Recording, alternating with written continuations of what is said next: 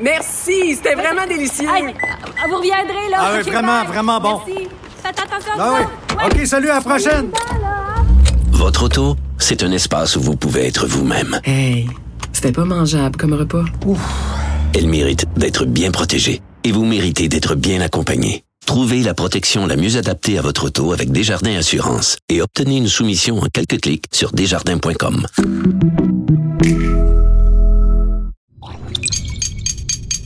Cube Radio.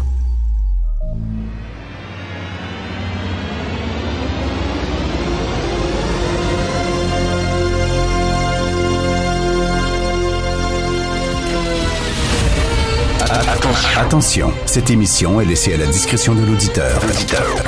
Les propos et les opinions tenues lors des deux prochaines heures peuvent choquer. Peuvent choquer. Oreilles sensibles s'abstenir.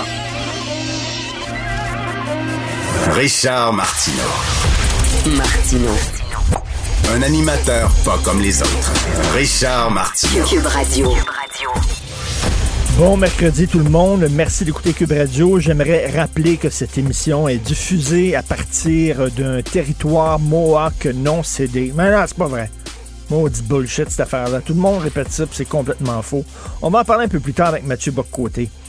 Alors, euh, si vous avez de jeunes enfants, s'il vous plaît, faut les éloigner euh, de votre euh, radio, votre ordinateur.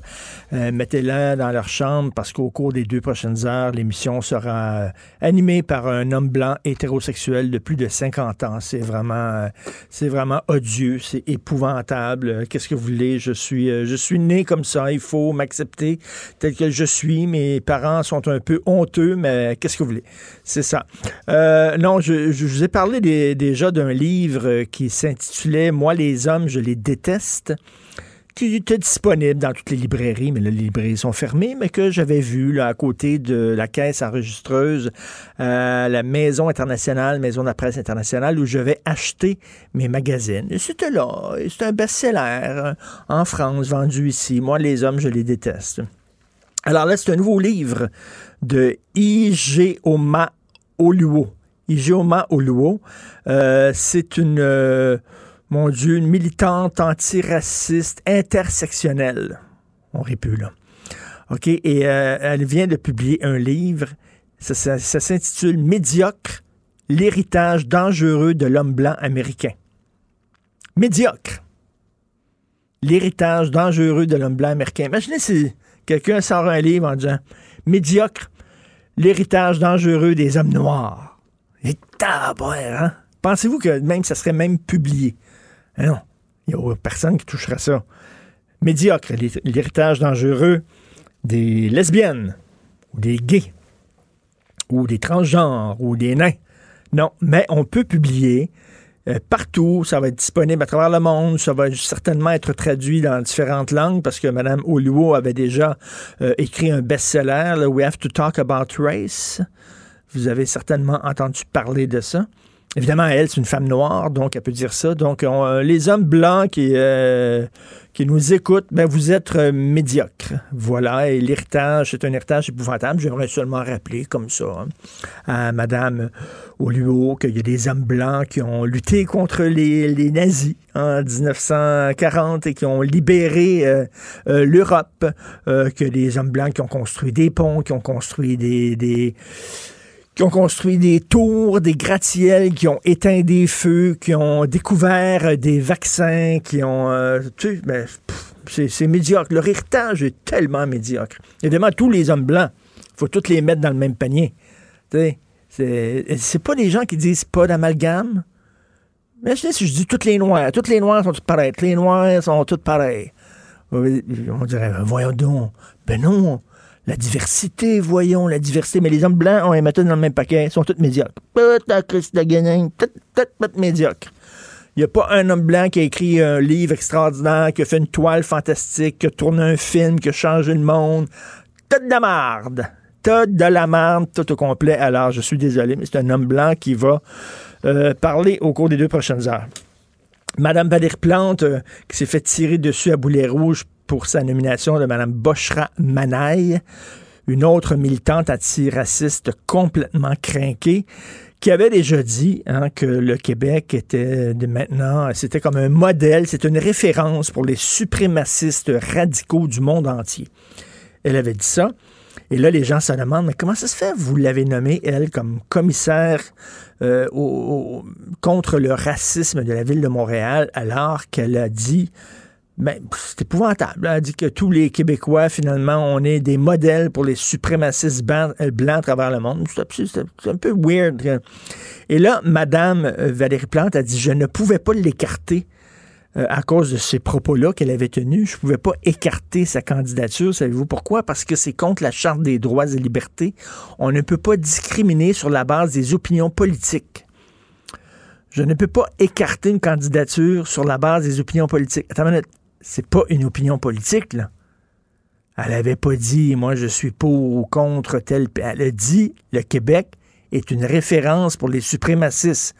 J'appelle pas ça une, opi- une opinion politique, j'appelle ça une insulte. J'appelle ça une, généralisation euh, épouvantable. C'est une insulte, là. Voyons donc, quelqu'un dirait, mettons, là, je sais pas, moi, Israël est une référence pour tous les extrémistes ou euh, l'Afrique, c'est toute une gang de corrompus là-dedans, puis tout ça. Est-ce qu'on dirait, oh, ben, c'est une opinion politique? C'est une opinion politique. Voyons donc. Tout le monde est tombé, ces conservateurs à l'époque d'Andrew Scheer, juste parce qu'il a dit, Hum, moi, je suis pas sûr, l'avortement. Il me semble que je resserrais un peu plus les critères. Peut-être qu'après tant de semaines, on devrait y penser. Est-ce qu'on devrait permettre l'avortement? Et là, c'était écœurant. C'était l'extrême droite religieuse. Ça n'a pas de bon sens. Mais elle, dire que le Québec est un modèle, une référence pour les suprémacistes du monde entier, c'est juste une opinion politique comme une autre.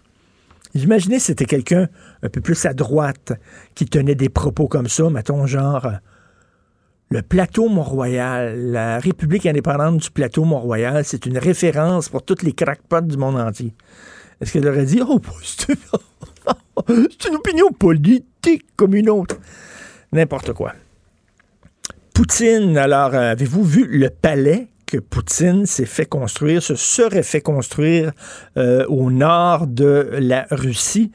Alors, c'est Alexei euh, Nevelny. Alexei Nevelny, c'est un opposant à Poutine. C'est quelqu'un qui était milite contre la corruption, qui souvent dénoncé la corruption du régime de Vladimir Poutine. Poutine a tenté de l'empoisonner pas lui personnellement, mais bien sûr ses hommes, parce que c'est déjà arrivé par le passé. hein. Il y a des gens qui critiquaient Poutine et qui sont morts dans des circonstances mystérieuses. On se souvient, euh, comment il s'appelait, Litivenko, je crois.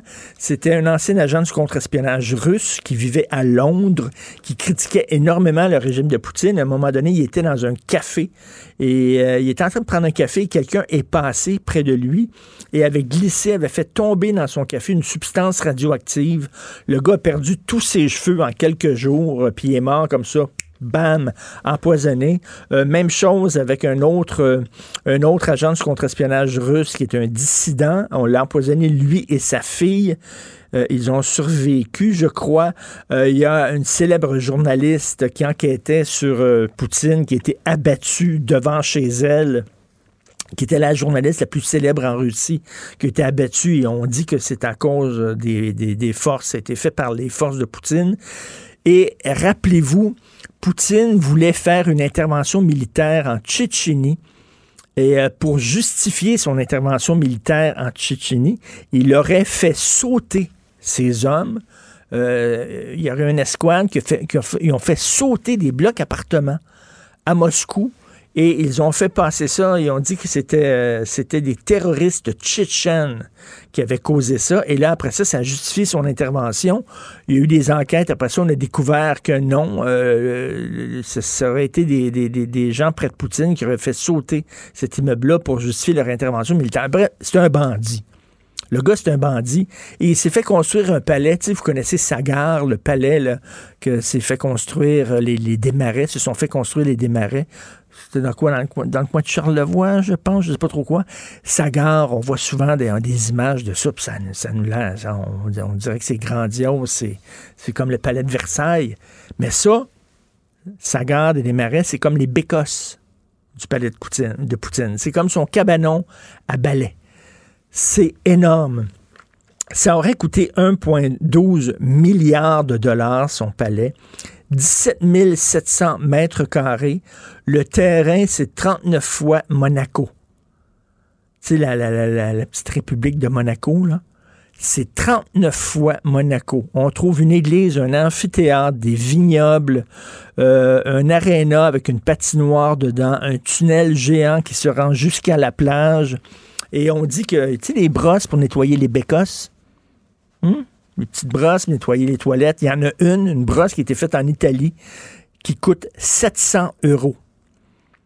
Rien que la brosse pour nettoyer ses bécosses. Et le truc pour tenir le rouleau de papier de toilette, c'est l'affaire que les gars changent jamais, là.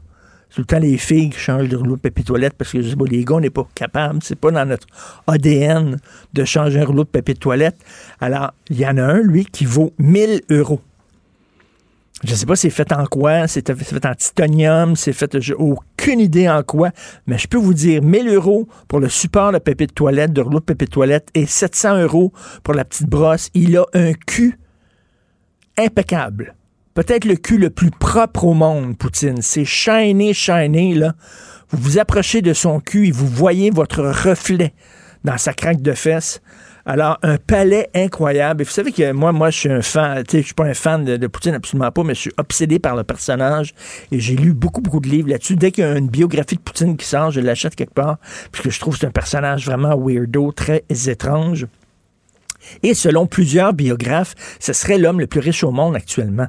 Parce que lui, quand il est arrivé en Russie, il a, euh, privatisé plein d'industries, l'industrie du gaz, du pétrole et tout ça qui appartenait à l'État. Il a privatisé ça, il a vendu ça à un prix d'amis à ses amis, mais en disant, je vais avoir une cote, je vais avoir un pourcentage de tous les profits que tu fais. Et ça a l'air que ça rentre, là, il est en poche, il est extrêmement riche. Ce serait l'homme le plus riche au monde, mais c'est de l'argent un peu en dessous de la table et tout ça. Donc, on ne peut pas vraiment comptabiliser ça. C'est pour ça qu'il apparaît jamais dans les listes des gens les plus riches, mais ce serait l'homme le plus riche au monde. Un bandit, le plus grand bandit de la planète un gars qui a tué ses opposants, qui les a enfermés, qui les a empoisonnés, qui a fait sauter des gens, tout ça.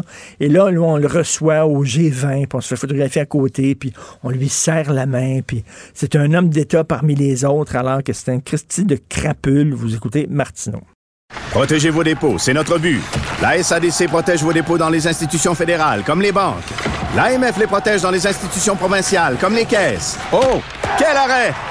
Découvrez ce qui est protégé à vos dépôts sont protégés.ca. Martineau, il n'y a pas le temps pour la controverse. Il a jamais coulé l'eau sous les ponts. C'est lui qui la verse. Vous écoutez Martineau. Cube, Radio. Le, le, commentaire de Félix Séguin, un journaliste d'enquête pas comme les autres. Alors, Félix, c'est le sujet du jour. Écoute, à peu près tous les chroniqueurs traitent de ça. Je vais en discuter tantôt avec Jean-François Guérin lors de mon segment à LCN. Trudeau qui se traîne les pieds et tout le monde qui se demande What the fuck? Écoute, je, je et, c'est aujourd'hui où on va euh, se pencher sur euh, le fait que plusieurs personnes de la société civile dépassent Trudeau par sa droite et par sa gauche dont les agences de voyage qui, pendant que Justin Trudeau contemple la possibilité peut-être de réfléchir à une option où il penserait peut-être à imposer la quarantaine obligatoire dans un hôtel au retour d'un voyage à l'étranger. Les agences de voyage, pendant ce temps-là, elles commencent à ne plus vendre de séjours à l'international. Alors, en attendant euh, la décision de Justin Trudeau, et effectivement, euh, il fait l'unanimité contre lui, ben le premier ministre du Canada aujourd'hui, puisqu'on en parle depuis maintenant. Euh, en fait, on en parle depuis avant les fêtes. Euh, il y a eu des articles dans le Globe and Mail qui, euh, qui traitaient de cette problématique-là avant les fêtes. Au Québec, on en parle beaucoup, surtout depuis euh, entre Noël et jour de l'an, entre autres, là, quand on a appris que des voyageurs allaient recevoir une prestation d'urgence là s'ils ne pouvaient plus travailler à leur retour de 1000 dollars. Alors, maintenant, les agences de voyage, parlons-en. Ils arrêtent pour quelques mois de vendre euh, euh des séjours à l'étranger. Question d'intégrité, rapporte Valérie Desgagnés de Voyage Vasco sur la rue Sainte-Catherine. Euh, Vasco-Sainte-Catherine plutôt, en banlieue de Montréal. Elle rapporte ça à Julien McEvoy du journal. Et là, euh, Julien commence à faire le tour des autres agences de voyage, puis il découvre que c'est à peu près la même chose. Euh, L'agence dit, on veut pas vendre et dire n'importe quoi aux clients.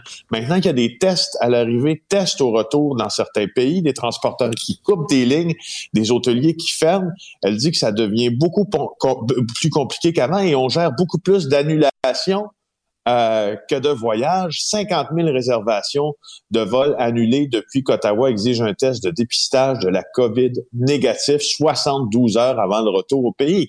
Alors, euh, ben, ben, voilà, je trouve que c'est la plus belle. Euh, ben Je trouve que c'est le plus le plus bel exemple en fait euh, d'un gouvernement qui est vraiment doublé par ces acteurs de la société civile qui disent, ben, écoute, nous, à sa face même, tout ça, ça n'a pas de sens. Euh, il n'y a pas de possibilité de voyager pour vrai. Alors, annulons, puis vendons pas du rêve à un client euh, qui serait tenté d'en acheter. Mais qu'est-ce qui fait? Qu'est-ce qui attend? Incroyable. Moi, je, me pose, je me pose cette question-là et je me pose encore, tu sais, je, et là, je crois que la question des juridictions euh, fédérale et provinciale est en train de plomber énormément euh, l'autonomie euh, que le Québec pourrait avoir pour gérer ses propres, sa, propre santé, en fait, ses propres décisions sanitaires pour les voyageurs, parce qu'au fond, on le sait bien maintenant que la loi sur la mise en quarantaine, c'est fédéral. On le sait bien que ça a pris un décret pour permettre à la Sûreté du Québec de s'en occuper. Et on le sait bien au final que tout ça est très lourd et que le Québec ne peut pas unilatéralement aller à l'aéroport et dire ben toi, toi, toi, go à l'hôtel. Et il y a une forme dans ça, euh, il y a un illogisme profond. Euh, puis là, je ne fais pas de politique, là, pas du tout. Mais il y a un illogisme profond quand une province est prise aux prises, comme le Québec, avec quand même, là, tu sais, euh, mais 1200 cas par jour, c'est pas rien. Les décès sont encore nombreux, les hospitalisations aussi, et doit attendre après des décisions fédérales. Euh, qui ne viennent pas. Ben, souviens-toi, souviens-toi au printemps dernier, lors de la première vague, à un moment donné, Valérie Plante, là, veut dire qui est mairesse d'une ville au Canada, qui a envoyé finalement une escouade euh, à l'aéroport Trudeau pour dire aux gens qui revenaient, écoutez, vous devez euh, faire une quarantaine parce que le fédéral le faisait pas.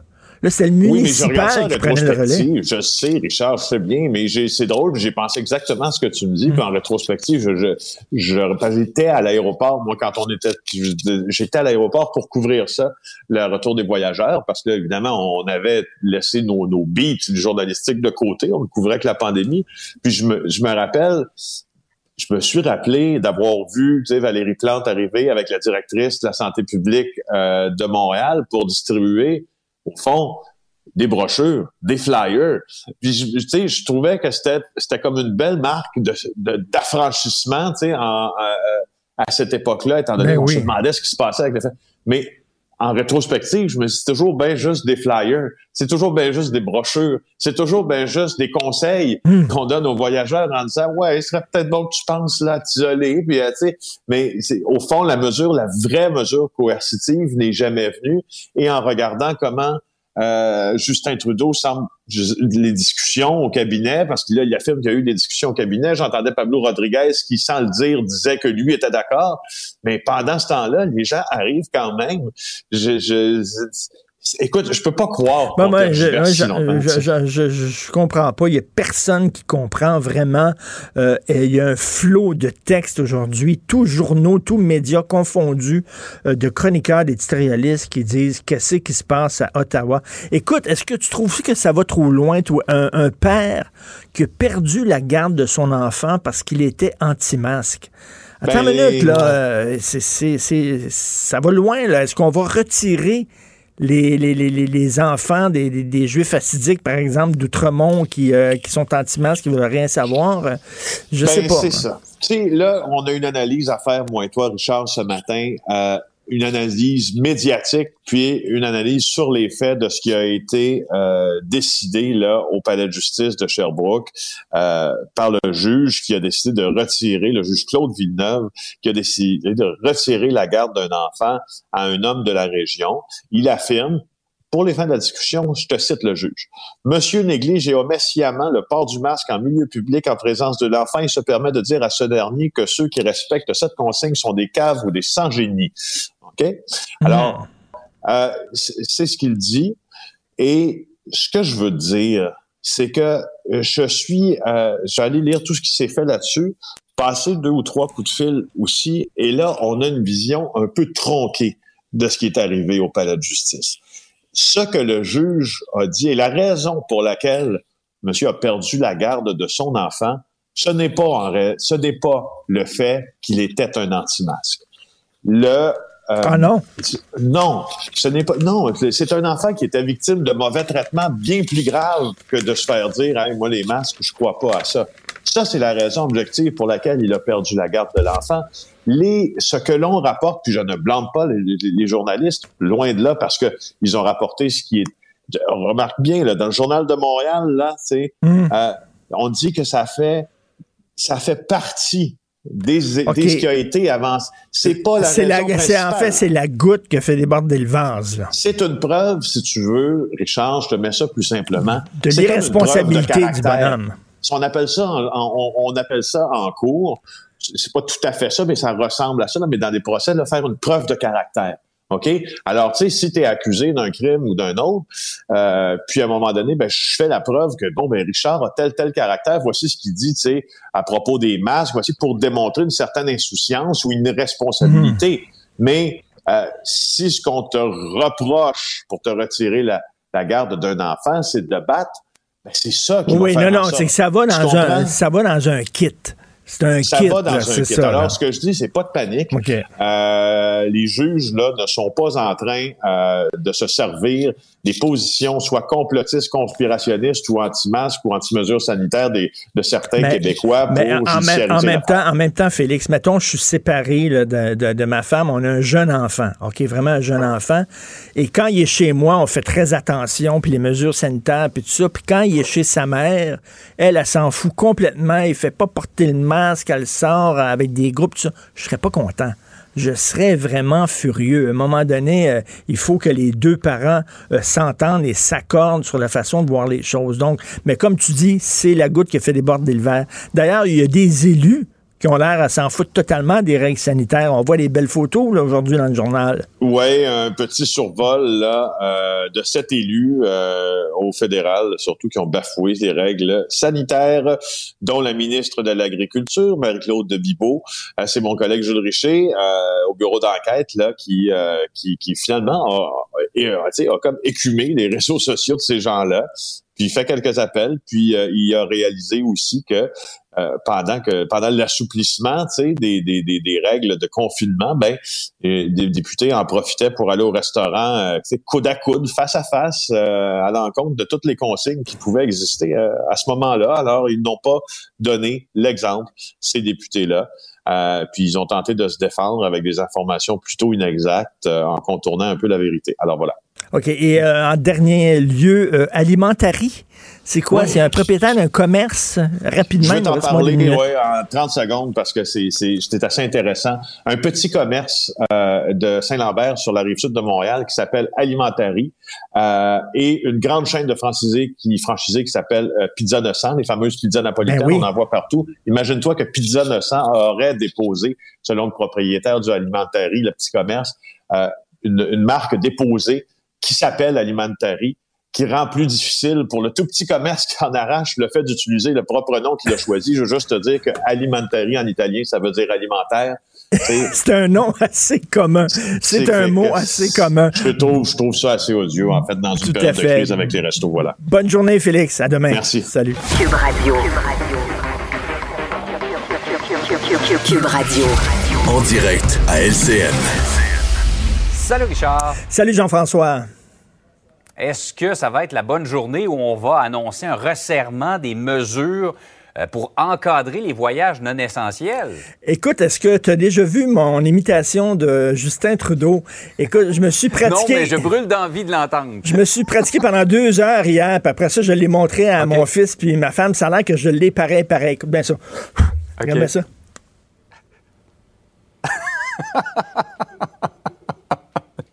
Alors ça, c'est Justin Trudeau. Écoute, écoute, euh, tu sais, des fois, on dit les bottines suivent pas les babines. Lui, il n'y a pas de bottines, il n'y a pas de babines. Dig it in, là, fait quelque chose. J'espère que c'est pas lui qui va chercher les céréales euh, pour ses enfants parce que lui, là, il est vraiment, il est dans, il est, il est dans le supermarché puis il regarde puis il dit, c'est du cornflakes qu'il m'a prendre ou des Rice Krispies ou des Special K ou des, tu je veux dire, vraiment, un On moment parle la de- liste d'ingrédients des céréales. Exactement. Écoute, là, veut dire, oblige les gens qui reviennent au pays à faire une quarantaine dans un hôtel à leurs frais. Bonjour, bonsoir, ça vient de finir. Il faut qu'ils resserrent vraiment les frontières. Aujourd'hui, c'est le sujet du jour. Écoute, là. Le trois quarts quasiment des chroniqueurs et éditorialistes écrivent là-dessus en se demandant mais qu'est-ce qui se passe, qu'est-ce qui attend exactement? Donc c'est vraiment là, comme un, un chevreuil là, qui voit arriver le- l'automobile qui est éclairé par les phares et qui ne fait rien. Et comme dit euh, un éditorialiste du Devoir aujourd'hui, il veut dire diriger, c'est trancher, c'est prendre des décisions. À un moment donné, là, faut faire bon, on prend la décision. Et quand tu dis là que c'est les, c'est les provinces qui disent mais qu'est-ce qui attend Et Souvenez-vous là, lors de la première vague au printemps dernier, ça niaisait tellement que là c'est la mairesse de Montréal qui avait envoyé une escouade à l'aéroport Trudeau pour remettre des, des feuilles de papier aux voyageurs qui revenaient au pays, leur dire ben, écoutez vous devez euh, euh, prendre une quarantaine là, vous euh, vous retirez pendant, pendant une quarantaine. Et parce que le fédéral ne le faisait pas. Donc, on espère que c'est aujourd'hui. Moi, il y a deux mystères dans la vie, OK? Deux mystères. La carrière des frères Tadros et la popularité. La popularité de Justin Trudeau, je, je, je, je ne comprends pas. Peut-être qu'on aime ça parce qu'il signe des chèques rapidement, puis bon, il donne de l'argent à tout le monde, puis il est en train de s'acheter ses prochaines élections. Mais lorsque c'est le temps de prendre des décisions comme ça, vraiment, ce n'est pas un leader. Euh, en tout cas, on espère que c'est aujourd'hui, demain, je sais pas quand, qu'il va prendre cette décision. Oui, parce que là, ça fait plusieurs jours qu'il annonce qu'il va vient. éventuellement annoncer quelque chose. Oui, c'est ça. Il annonce qu'il annonce que ça s'en vient, là. Ça arrive.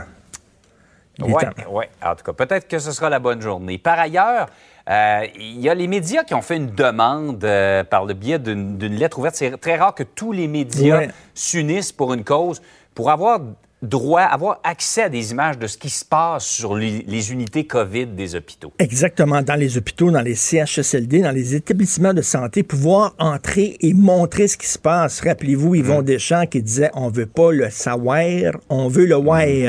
Rappelez-vous de ça, pas par sensationnalisme, pas pour faire des codes d'écoute, pour vous montrer ce qui se passe sur le terrain. Et peut-être que ça va allumer certaines personnes qui sont réfractaires, qui sont réticents, qui ont tendance à banaliser la situation en tout début de pandémie, euh, euh, Jean-François, alors que c'était encore très, très abstrait. Le New York Times avait publié, euh, avait mis en onde sur son site un reportage qui avait été tourné dans un hôpital de Brooklyn. Et je peux te dire, moi, en regardant ce reportage-là, je me suis dit, oh, oh, OK, c'est sérieux. C'est vraiment sérieux. Tu voyais les gens entubés, tout ça. Tu voyais les gens courir, les médecins inquiets. Et c'était vraiment inquiétant. Rappelez-vous, là, la, la- la guerre du Vietnam aux États-Unis, les gens commençaient à dire, là, ça va faire cette guerre-là, ça n'a pas de maudit bon sens. Quand on a vu à la télévision les horreurs qui se passaient, c'est le rôle des médias de dire, on- et- et je trouve que tous les médias se sont mis ensemble en disant, c'est pas pour faire des codes d'écoute, c'est pour vous montrer la gravité de la situation. Il y a des gens qui vont dire, oui, mais les complotistes, ils veulent rien savoir, qu'on prenne pas ni du cul ni de la tête, comme on dit. Peut-être qu'ils changeront pas d'idée, les complotistes, mais quand même, c'est pour vous montrer à quel point, là, tu sais, c'est une chose de lire, les hôpitaux sont en train de craquer, sont ça. en train de déborder, et c'est une autre chose de le voir. Là, tout ce qu'on voit... ça, on dit souvent les chiffres. On, on en- on voit des chiffres défiler à tous les jours. Là. Je sais pas si c'est avec toi que j'en parlais dans les derniers jours, 50, 60 morts. Ça devient à un moment donné des chiffres. On, on- Oui. perd la notion la, la réalité. Mais les gens qui travaillent dans nos hôpitaux, ils la connaissent. La. Exactement. Là, tout ce qu'on peut voir, c'est les scènes du docteur François Marquis se creuser jour en jour. OK? Ça, c'est, on voit la gravité de la situation selon les scènes du docteur Marquis, mais on voudrait savoir ce qui se passe dans les hôpitaux. Je suis tout à fait d'accord avec les médias. Et tu parlais de ça. Moi, je me rappelle très bien les, les premières images de la COVID qui m'ont frappé, c'est l'Italie. Oui. On avait des images en Oui. pendant- quand ça allait très mal en Italie ce printemps, qu'on voyait des images des unités où les gens étaient en, en réanimation. C'était, ça a frappé l'imaginaire. Parfois, Ben il oui. faut ça Et- et- et pour, qui pour sait- bien euh, saisir la Et situation. qui sait, peut-être que même Justin Trudeau les verrait, ces images-là, ce qui se passe dans les hôpitaux, et il allumerait? Et peut-être, et que ton imitation changerait à ce moment-là. Oui. Salut, bonne Richard. journée. Merci, bonne journée à Bonne journée. Merci, c'était vraiment délicieux. Hey, euh, vous reviendrez, là. Ah oui, vraiment, bye. vraiment bon. Merci. Faites attention à Ah oui. Ouais. OK, salut, à la prochaine. Votre auto, c'est un espace où vous pouvez être vous-même. Hey, c'était pas mangeable comme repas. Elle mérite d'être bien protégée et vous méritez d'être bien accompagné. Trouvez la protection la mieux adaptée à votre auto avec Desjardins Assurance et obtenez une soumission en quelques clics sur desjardins.com.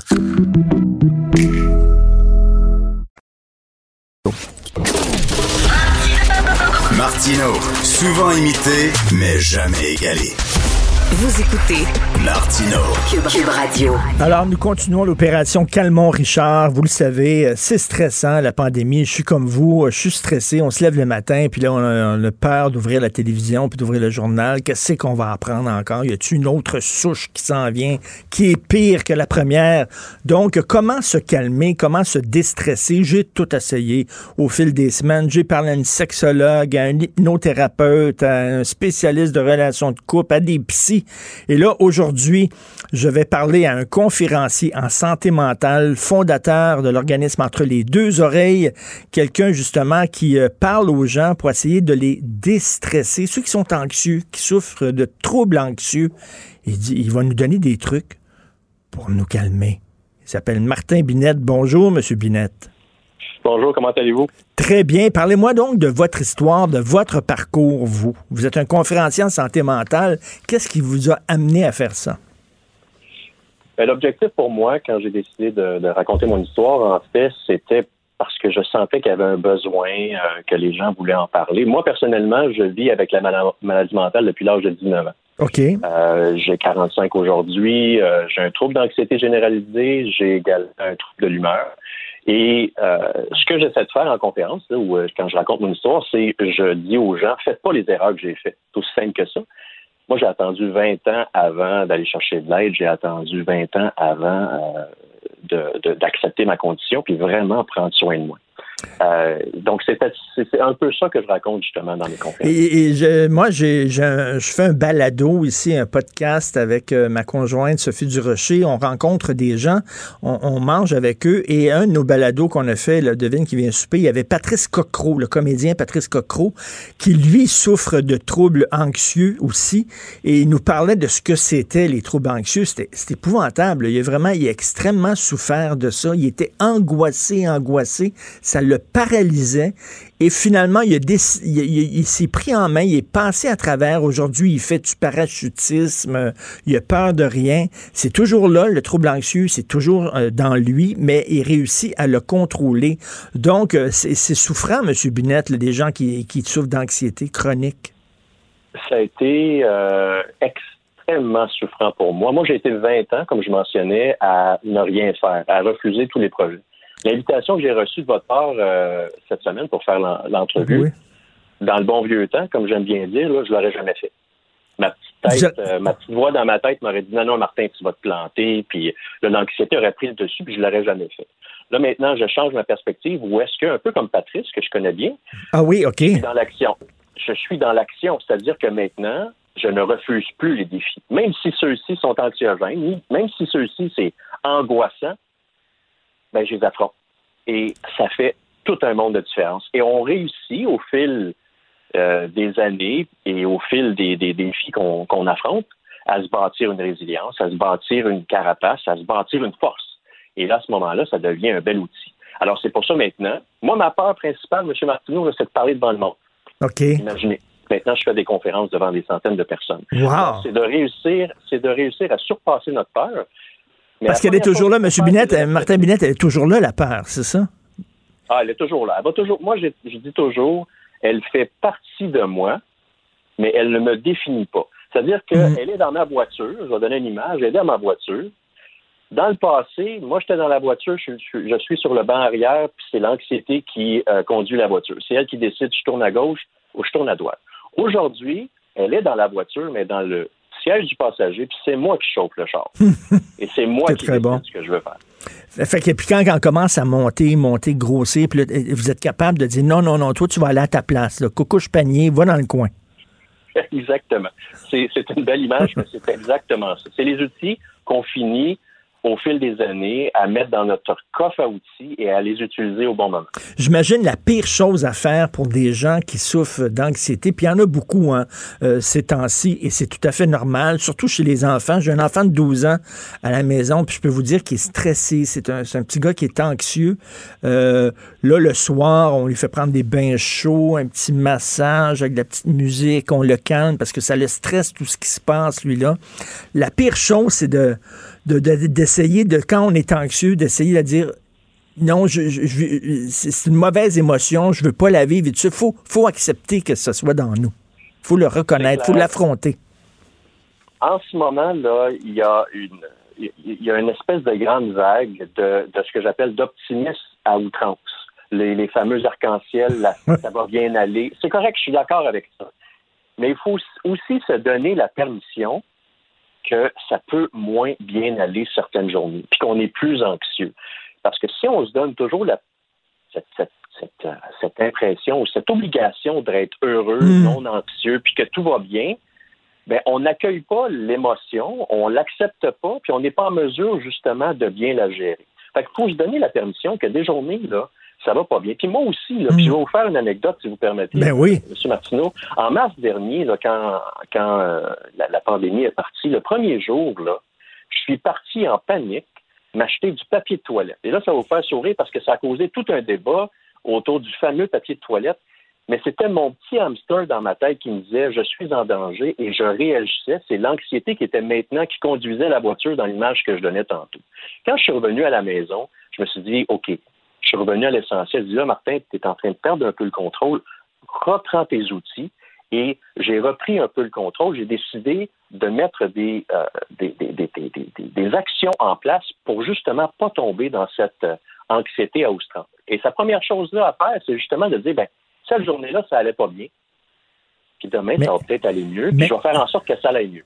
Accepter, mais sauf que, vous savez, euh, entre autres, les jeunes qui sont souvent ces médias sociaux, là, quand tu vas sur la page Facebook de quelqu'un, ils sont tout le temps de bonne humeur, ils sont toujours en voyage, ils sont toujours beaux, ils sont toujours meilleurs de leur forme. Et là, on regarde ça en disant, coudon, tout le monde a l'air de s'amuser dans la vie, sauf moi. C'est tellement pas le cas. Je peux vous confirmer, les statistiques sont le démontrent. Là. Euh, on parle de 80% des gens qui, euh, qui. Il y a des études qui ont démontré que 80% des gens actuellement, ou dans les derniers mois, ont vécu de l'anxiété ou des symptômes dépressifs. Donc, Facebook est certainement pas la réalité. Puis quand on parle d'une action à faire que moi j'ai prise, là, puis vous parlez tantôt de trucs, là, ben il faut limiter sa consommation de réseaux sociaux, puis il faut limiter un peu sa consommation de nouvelles. C'est important de se renseigner, M. Martineau. Je dis pas qu'il faut pas écouter votre émission, là, mais il faut à la limite, si on passe sa journée, surtout avec ce qui se passe aux États-Unis, avec tout ce qui se passe avec la pandémie, si on passe, on se lève le matin, on prend notre café, puis on regarde la télévision jusqu'à 11 heures le soir, Mais non. C'est difficile de ne pas rester anxieux. Il Ben, faut se donner du temps pour soi, puis de se retirer, puis de revenir, ce que je dis toujours, à l'essentiel. D'aller prendre une marche. Moi, je me suis adonné à la méditation, ça m'a sauvé la vie. Puis je sais qu'on en parle beaucoup de méditation, puis j'y croyais pas, moi, la méditation, il y a quelques années. Maintenant, il n'y a pas une journée qui passe où je ne m'adonne pas à un 5-10 minutes de méditation bien simple. Je ne suis pas un gourou, je ne suis pas un zen, je ne suis pas un Bouddha, là. mais je me donne simplement le temps, loin des réseaux sociaux, loin des médias, pour me recentrer et ça me fait un bien fou. Est-ce que vous, vous le faites toujours à même heure? Je le fais beaucoup. Moi, je le fais souvent, la majorité du temps, juste avant de m'endormir. Donc, je me fais une séance parce que je considère que pour moi, et ça peut être le cas pour plusieurs personnes, le sommeil est la clé. Si j'ai une bonne nuit de sommeil, je vais avoir une, souvent une bonne journée le lendemain. Si j'ai une mauvaise nuit de sommeil, ben, ça peut influencer sur mon humeur, sur mon anxiété le lendemain. Donc, je mets tous les outils nécessaires pour justement, moi, je décroche là, de la télévision, là, maximum 8h30, 9h, je décroche- j'ai décroché. Je m'en vais lire un bon livre, je fais ma séance de méditation, puis je m'endors rapidement. Et ça, c'est la clé. Et ça, c'est ce que je sais que je dois faire pour moi. Ça peut être différent chez une autre personne. Des, en, en fait, des, des, des, habitudes saines, hein, c'est-à-dire bien, bien te nourrir aussi, bien manger. Euh, si tu manges rien que de la chenoute aussi, c'est pas très bon. Trop de sucre, c'est pas bon pour toi. Bien manger, euh, bien dormir. Donc, euh, faire, faire de l'exercice, te promener à l'extérieur. Je sais que ça a l'air des clichés. C'est le genre d'affaires que nos parents nous disaient quand on était jeunes, ça nous tapait ses nerfs. Mais c'est des vérités c'est c'est pas c'est pas des clichés en fait, c'est des faits, c'est des ça a été prouvé. Moi, je fais une marche après souper, là, juste avant le couvre-feu, là, je m'en vais marcher une bonne heure là, pour me permettre justement de décanter et de permettre de je dirais là d'expulser d'expulser ce stress parce que j'ai envie du stress aussi. Je suis un anxieux, donc il faut que je fasse quelque chose. Et quand je sais que j'ai pas fait ma marche, ou l'été, je fais un peu plus de course à pied. Il y en a que ça peut être, euh, par exemple, euh, le vélo. Ça peut être. Mm. il y a plein de choses qui peuvent être faites, mais il faut, faut, se donner la chance. Il euh, faut, faut, se donner une chance. Il faut se permettre de mettre toutes les chances de notre côté pour que l'anxiété vienne prendre le contrôle. C'est faut justement mettre les bonnes habitudes de vie, faire des bonnes habitudes de vie pour justement contrôle. Et vous, Martin, à un moment donné, vous étiez tanné de ça, que ça paralyse votre vie. Vous vous êtes dit, je peux pas vivre comme ça, ça n'a pas de maudit bon sens. Je vais me prendre en main. Est-ce qu'il y a des gens qui vous ont aidé ou c'est vous par vous-même, vos lectures et tout ça? Ben, moi, ça a été un événement révélateur. Et euh, ça a été le au mois d'août 2014, une date bien précise qui est le 11 août. C'est le décès de Robin Williams, l'acteur, quand on a entendu, on a su la nouvelle du suicide. Moi, j'ai fait euh, en 2004, euh, j'étais dans, dans, dans, un gouffre, j'ai voulu mettre fin à mes jours.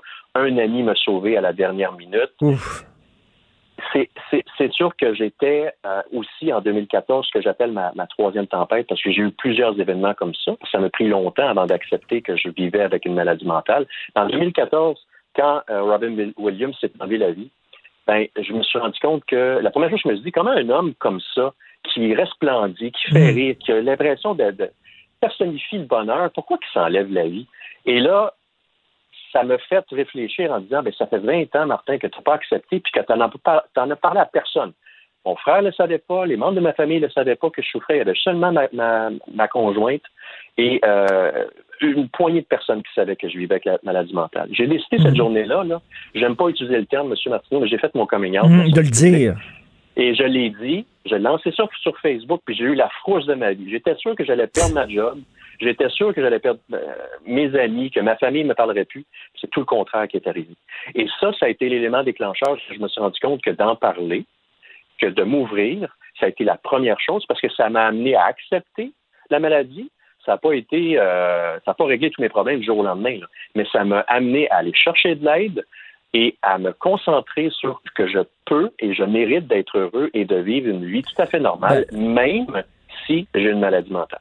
Écoutez, c'est fantastique. Là. Moi, moi je, trouve ça très inspirant, des gens comme vous qui, euh, qui ont connu des problèmes et qui sont passés à travers. Patrice Cocro aussi qui m'a raconté son parcours de vie.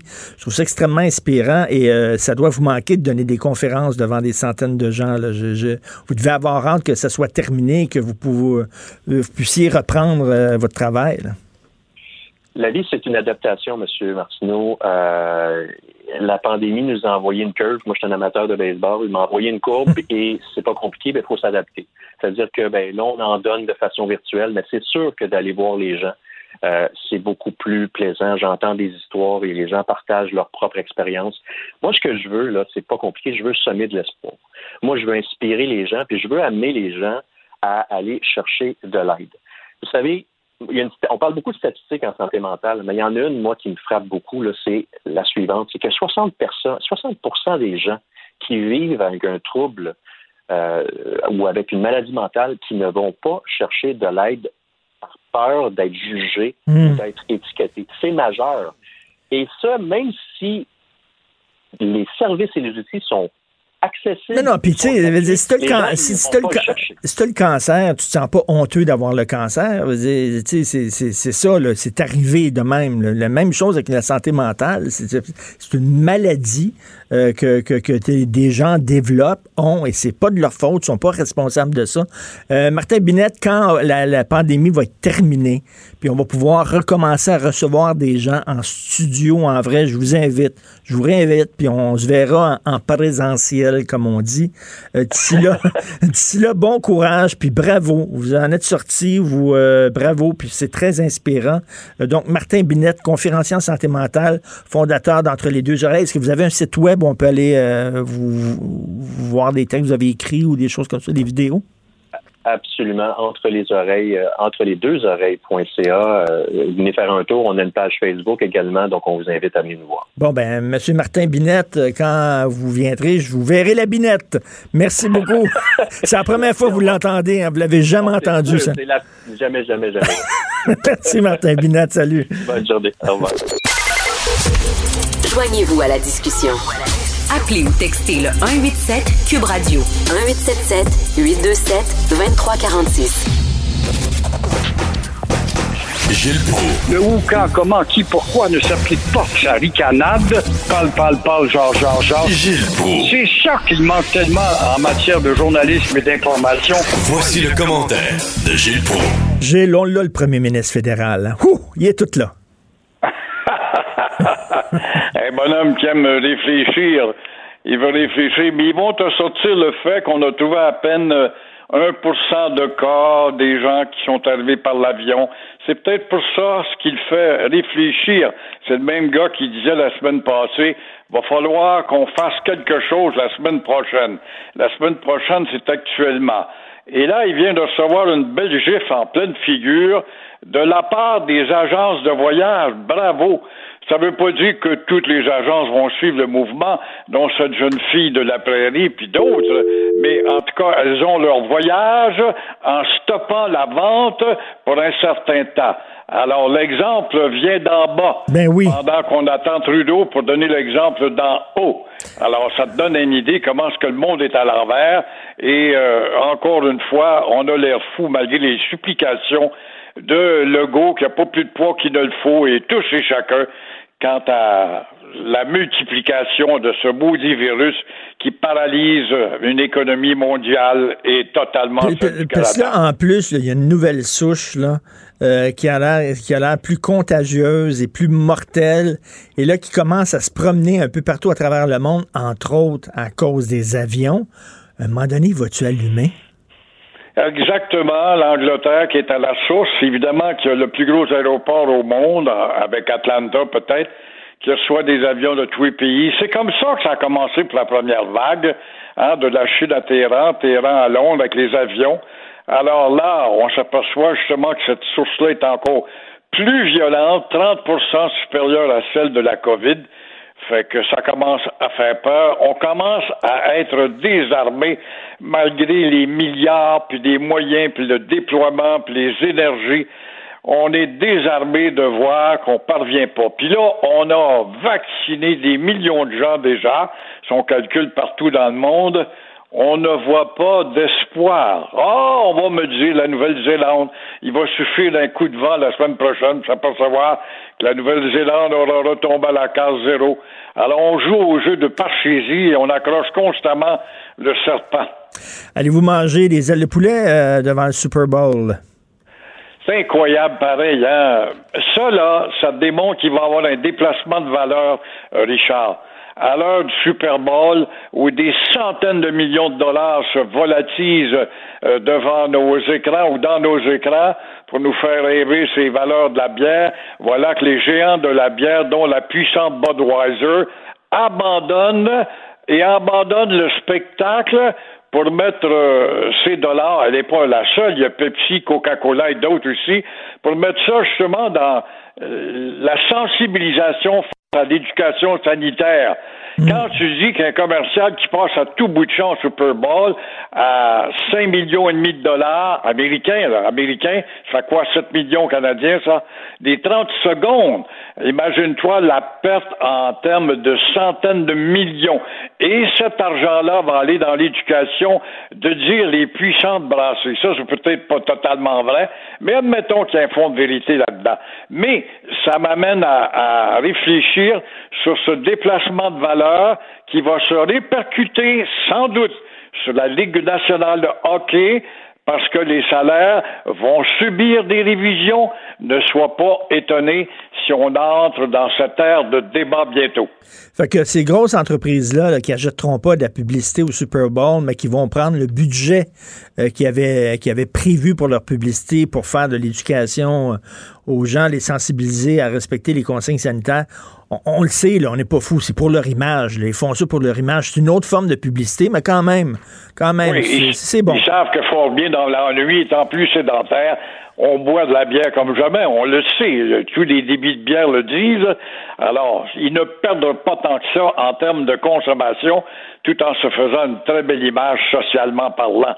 Ben Mais est-ce que ça va amener une révision des attitudes et budgets alloués à l'industrie du sport, dont le hockey chez nous? Parce que c'est bien beau, le, hockey a perdu déjà près d'un milliard, hein, avec des arénas pas remplis. Ça, on a beau dire, oui, oui, mais c'est 60% du budget, euh, les billets que l'on vend. Ben 60% c'est ça fait mal au rein. Vous avez vu hein, les médias qui se sont, euh, qui se sont tenus les coudes, qui ont publié une lettre conjointe, tous les médias confondus, qui habituellement sont des compétiteurs les uns contre les autres. Là, ils demandent au gouvernement de pouvoir aller filmer dans les hôpitaux, euh, dans les unités COVID, dans les CHSLD pour montrer aux gens qu'est-ce qui se passe. Parce que rappelez-vous, Yvon Deschamps, il disait on veut pas savoir, on veut voir. Exactement. On veut pas rien de savoir, mais on veut voir. Et là, les médias veulent voir. Et euh, effectivement, ça va venir. La démocratisation étant évidente, euh, ils auront peut-être une nouvelle carte de presse pour appartenir à une classe particulière de fouilleurs de nouvelles pour entrer dans les couloirs des hôpitaux et voir un peu plus loin que ce que l'on a à la porte de l'hôpital en termes d'information actuellement.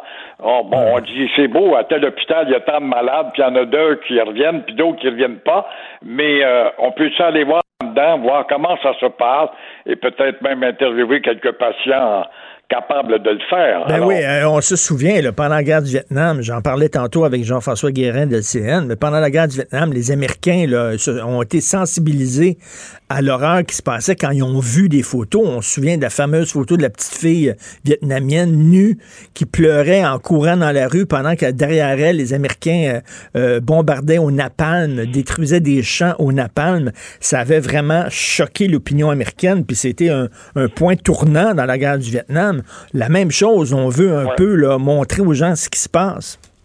Exactement, ce fameux pont euh, qui a un nom américain que je suis allé voir. Ah oui. Et euh, qui euh, a fait que cette petite fille est rendue une Torontoise maintenant. Et ça a été une image d'horreur qui a fait le tour du monde et qui a galvanisé, en tout cas, et grâce aux médias.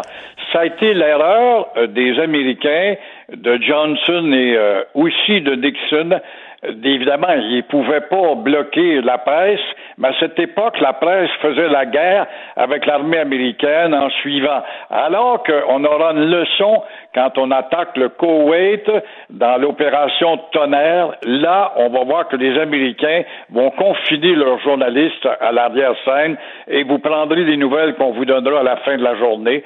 Ils ont eu comme leur leçon de voir que les médias ont contribué à arrêter de la guerre. Il y a eu Martin Luther King dans les rues aussi et des mouvements dans toutes les villes du monde. Eh, je, me, pose la question, parce que vous êtes, vous êtes allé là au Vietnam. Y a-tu un pays que vous n'avez pas visité, vous, encore?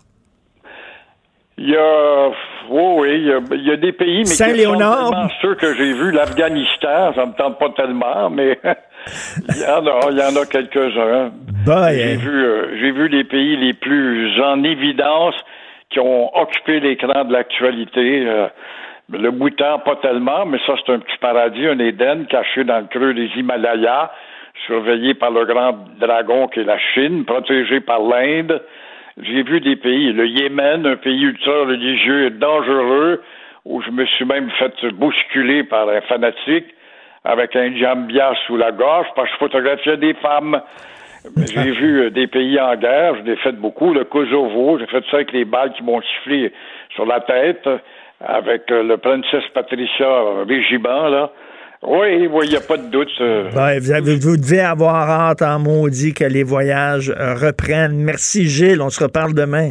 Bonne journée. Au plaisir. Au revoir.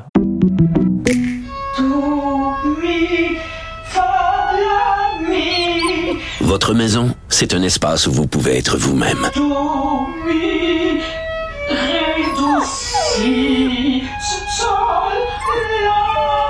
Elle mérite d'être bien protégée et vous méritez d'être bien accompagnée. Trouvez la protection la mieux adaptée à votre maison avec Desjardins Assurance et obtenez une soumission en quelques clics sur desjardins.com.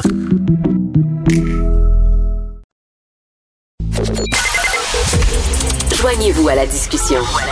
Appelez ou textez le 187 Cube Radio 1877 827 2346. Tout le monde se pose trois questions ces temps-ci. Le tatouinage chez vaccins, c'est qui qui est responsable? Deux, le couvre-feu, est-ce que ça marche? Et trois, quand est-ce qu'on va déconfiner? Alors, on va poser ces questions-là à l'excellent Patrick Derry. Patrick Derry est analyste en politique publique. Si vous avez un gars à suivre, un gars à suivre sur Twitter, c'est lui. D'après moi, c'est le meilleur observateur de l'efficacité ou non, de la non-efficacité des mesures sanitaires qui sont prises par nos gouvernements. Il est avec nous. Bonjour, Patrick Derry. Salut Richard, tu me mets un peu de pression. non, non, mais c'est vrai. Moi, je, je, je te suis comme plusieurs, beaucoup des, des milliers de Québécois. C'est toujours intéressant. Donc, on va commencer par la première question. Le tatouinage, ces vaccins. On sait qu'il va en manquer des vaccins. Euh, c'est la faute à qui? Le provincial, le fédéral, Pfizer, c'est qui qui est responsable? C'est- peut-être la faute à personne. hein. Écoute, il y, a- a eu beaucoup de théâtre politique là-dessus parce qu'on sait que M. Trudeau, euh, il n'a pas une, une capacité naturelle à prendre des décisions rapides, mais quand c'est le temps de blâmer les provinces, euh, il aime ça faire ça. Il s'en est pas privé il y a quelques semaines en disant qu'il préférait boire des vaccins dans le bras plutôt que dans le frigo. Euh, C'est un beau slogan, mais le problème, c'est que les provinces vaccinaient à peu près ce qu'il y avait à mesure, moins les délais pour euh, transporter les vaccins à, à ceux qui étaient destinés, parce qu'on sait qu'à cause de la réfrigération, la manipulation est compliquée. Puis, ben, le Canada, c'est un grand pays, puis euh, tu sais, le, le Québec est beaucoup plus grand que la France, par exemple, ou de, que des petits pays comme Israël. Donc, il y avait des questions de logistique. Euh, et là, ben, il y a le, l'arroseur est arrosé, c'est-à-dire que les vaccins sont plus rares. Et là, c'est au tour de Québec d'envoyer des flèches à Ottawa en disant que, écoute, euh, arrêtez de nous parler de normes nationales dans les CHSLD, là, puis euh, envoyez-nous des vaccins, puis occupez-vous des aéroports. Et euh, c'est un petit peu le message qu'ont passé M. Legault et M. Dubé là, au cours des derniers jours. Euh, le problème, c'est qu'il n'y a pas de vaccin cette semaine. Il y a des camps. Pfizer est en train de euh, réaménager son usine en Belgique pour augmenter sa production. OK. Et ben à cause de ça, il est obligé d'interrompre les livraisons. Ben, écoute, ils n'ont pas d'autres usines ailleurs. Là. Ils n'ont rien qu'une usine en Belgique. J'imagine qu'ils ont des usines aux États-Unis aussi, là, où ils fabriquent des vaccins, Pfizer. Oui, ils ont différentes installations, mais en tout cas, pour ce qui est moi, ma, com- ma compréhension, c'est que pour ce vaccin-là, c'est euh, c'est produit en Belgique. Et écoute, un, ceci dit, c'est pas censé affecter le nombre total de vaccins que le Canada va recevoir d'ici le mois de mars, mais ça va faire que la semaine prochaine, il va y avoir des quantités qui vont être un petit peu plus basses. Évidemment aussi, il y a des pressions de l'Union européenne, vu que les, qui sont euh, c'est des usines qui sont en, en Europe, donc eux aussi veulent leur part de vaccins. Donc, tu as plusieurs pays qui sont en train de tirer la couverte présentement pour avoir le plus de vaccins le, le- le plus vite possible. Mais tu sais, si on met ça un peu en perspective, d'abord, la COVID, c'est une maladie qu'on connaissait pas il y a à peine un an. C'est une maladie très contagieuse, très dangereuse, souvent mortelle. Et un an plus tard, on n'a pas juste un vaccin, là, on a plusieurs vaccins, d'autres qui s'en viennent. Fait que déjà ça, c'est c'est absolument extraordinaire. Et l'autre chose aussi, c'est que le Canada, malgré tout, là, c'est sûr qu'on a l'exemple d'Israël en tête, là, qui est un pays qui a la population du Québec à peu près. Ils ont déjà vacciné à peu près le quart de leur population. Euh, ça, c'est extraordinaire. En même temps, un, ils ont payé plus cher. Deux, c'est un petit pays. Trois, euh, c'est un pays aussi où l'armée est très présente et donc euh, la logistique, euh, c'est l'armée, c'est des experts en logistique. Euh, le Canada, malgré tout, là, il y a, je disais il n'y a pas longtemps, il y a une dizaine de pays qui se sont partagés 95% des doses qui ont été livrées, en tout cas jusqu'à tout récemment. Le Canada est un de ces dix pays-là. On est quand même pas si pire. OK, ben c'est vraiment au plus fort de la poche, hein, parce que tu le dis, là, ils ont payé plus cher à Israël, parce que c'est ça, c'est aussi un marché, là, il y a une offre, il y a une demande, puis plus tu as d'argent et plus ton dollar est, est fort et puissant, plus tu as de chances de passer avant les autres. Il y, a- ça, mais il y a aussi, aussi tu sais, euh, bon, évidemment, il y, a toutes sortes- il y a des ententes qui sont négociées de gré à gré entre les gouvernements et les fabricants. Dans le cas d'Israël aussi, ils ont un système de santé hyper performant puis euh, hyper informatisé. Là, ça marche pas au fax là-bas. Et euh, ils ont, par exemple, ils ont promis... euh, qu'est-ce que tu veux? C'est comme ça et ils ont, ils ont ils ont proposé à Pfizer pour avoir un en échange de meilleur accès au vaccin écoutez on va vous donner des données médicales anonymisées avec lesquelles vous allez pouvoir faire de la recherche. Donc, ça aussi, c'est intéressant. Fait que c'est sûr, c'est un jeu de négociation, puis à la marge, c'est peut-être un pays ou deux là, qui vont réussir à en avoir un peu plus. Mais dans le grand ordre des choses, là, même si c'est frustrant, même si on voudrait tous être vaccinés demain, mat- demain matin, puis, tu sais, faut pas se le cacher, c'est une course contre la montre, hein, parce que on a à peu près un million de gens qui ont 70 ans et plus au Québec, Ils sont pas tous dans des CHSLD, des résidences, sont aussi, sont aussi parmi nous ça va prendre un certain temps avant que tout le monde soit vacciné. Puis évidemment, toi puis moi, ça va prendre encore plus de temps. Eh oui, écoute, deux, le couvre-feu, est-ce que ça fonctionne? On voit une diminution de nombre des cas. Est-ce que c'est à cause du confinement? Est-ce que c'est parce que c'est à cause du couvre-feu? Ben, écoute, les causes sont multiples, sont toujours difficiles un petit peu à départager, mais on va revenir un peu en arrière. La baisse a commencé au tournant de l'année. Euh, et ça, on le voit quand on regarde les tableaux de données sur le site de l'Institut national de santé publique, par exemple. Donc, il y a un ralentissement puis un plafonnement à peu près autour du jour de l'an puis un petit peu après. Donc, le 9 janvier, le samedi soir, quand le couvre-feu a été déclaré, la baisse était déjà amorcée depuis quelques jours. Fait que ça avait commencé avant. Pourquoi? Vraisemblablement à cause du congé des fêtes, la fermeture des écoles, le fait qu'un paquet de gens se sont trouvés en congé aussi, qu'il y a plusieurs secteurs d'activité qui ont été au ralenti. Ça, c'est le premier facteur. Après ça, le 10 au matin, le lendemain du couvre-feu, le, le- le virus n'a pas cessé son chemin. Il y a un paquet de gens qui ont été contaminés qu'ils ne savent pas encore, puis qui vont être infectés au cours des prochains jours. Il y en a qui vont développer des symptômes, d'autres non. Après ça, il va y avoir des contacts. Bref, ils vont le temps de passer un test, puis que les, les cas soient rapportés et déclarés officiellement. Il peut se passer peut-être un 7 à 10 jours avant que ça, ça, ça se reflète dans les données. Donc, on est rendu là, au moins au 16 janvier, puis peut-être un petit peu après. Fait que Quand le jeudi dernier, on était le 21, le, le premier ministre et euh, Dr Arruda se donnaient des, des tapes dans le dos pour dire Hey, c'est fantastique, le couvre-feu fonctionne. On est le 21 janvier, donc on fonctionne avec les chiffres du 20. Et dans le meilleur des cas, ça fait trois ou quatre jours qu'on peut peut-être sentir l'effet du couvre-feu s'il y en a un. Donc à ce moment-là, c'est sûr que la cause principale de la baisse des cas, c'était pas ça. Ceci dit, maintenant, une semaine plus tard, euh, c'est sûr que ça nuit pas. Tu sais, ça facilite le travail des policiers, par exemple. Les tricheurs sont un petit peu plus visibles. Euh, moi, je pense aussi qu'il y a un effet psychologique, c'est-à-dire que ça réveille un peu de se dire, écoutez, vous n'avez plus le droit de sortir de chez vous tellement la situation est grave. Euh, possible que ça a joué, mais de départager ça des autres facteurs, euh, c'est euh, c'est c'est assez difficile. Bref, la baisse avait définitivement com- commencé avant. Ça ne veut pas dire que ça va nuire, mais c'est certainement pas la cause principale. Et quand est-ce qu'on déconfine? Quand est-ce qu'on va pouvoir retourner au gym, au restaurant? C'est pas demain la veille. non, non, écoute, je, je crois, en tout cas, faut, faudrait pas parce que sinon on va commencer à jouer au yo-yo. Puis à Ah. chaque fois que je dis ça, là, faut que, faut que je rajoute un, un petit disclaimer en bon français que moi le confinement là, ça m'horripile. C'est un aveu d'échec. On n'aurait jamais dû se rendre là, certainement pas une seconde fois, mais à un moment donné, il faut prendre la situation épidémiologique telle qu'elle est. Euh, bon, M. Legault, ceci dit, a de évoquer la possibilité d'alléger les restrictions dans certaines régions où ça pourrait être. Euh, au Québec, on a trois régions qui sont statistiquement dans le vert, là, en dehors du nord de la province. As la Côte-Nord, la Gaspésie, le Bas-Saint-Laurent. On est à peu près à un cas par semaine. Le Bas-Saint-Laurent, il n'y a pas eu de cas hier. Euh, on a trois régions dans le jaune, l'Abitibi, l'Outaouais, le Saguenay.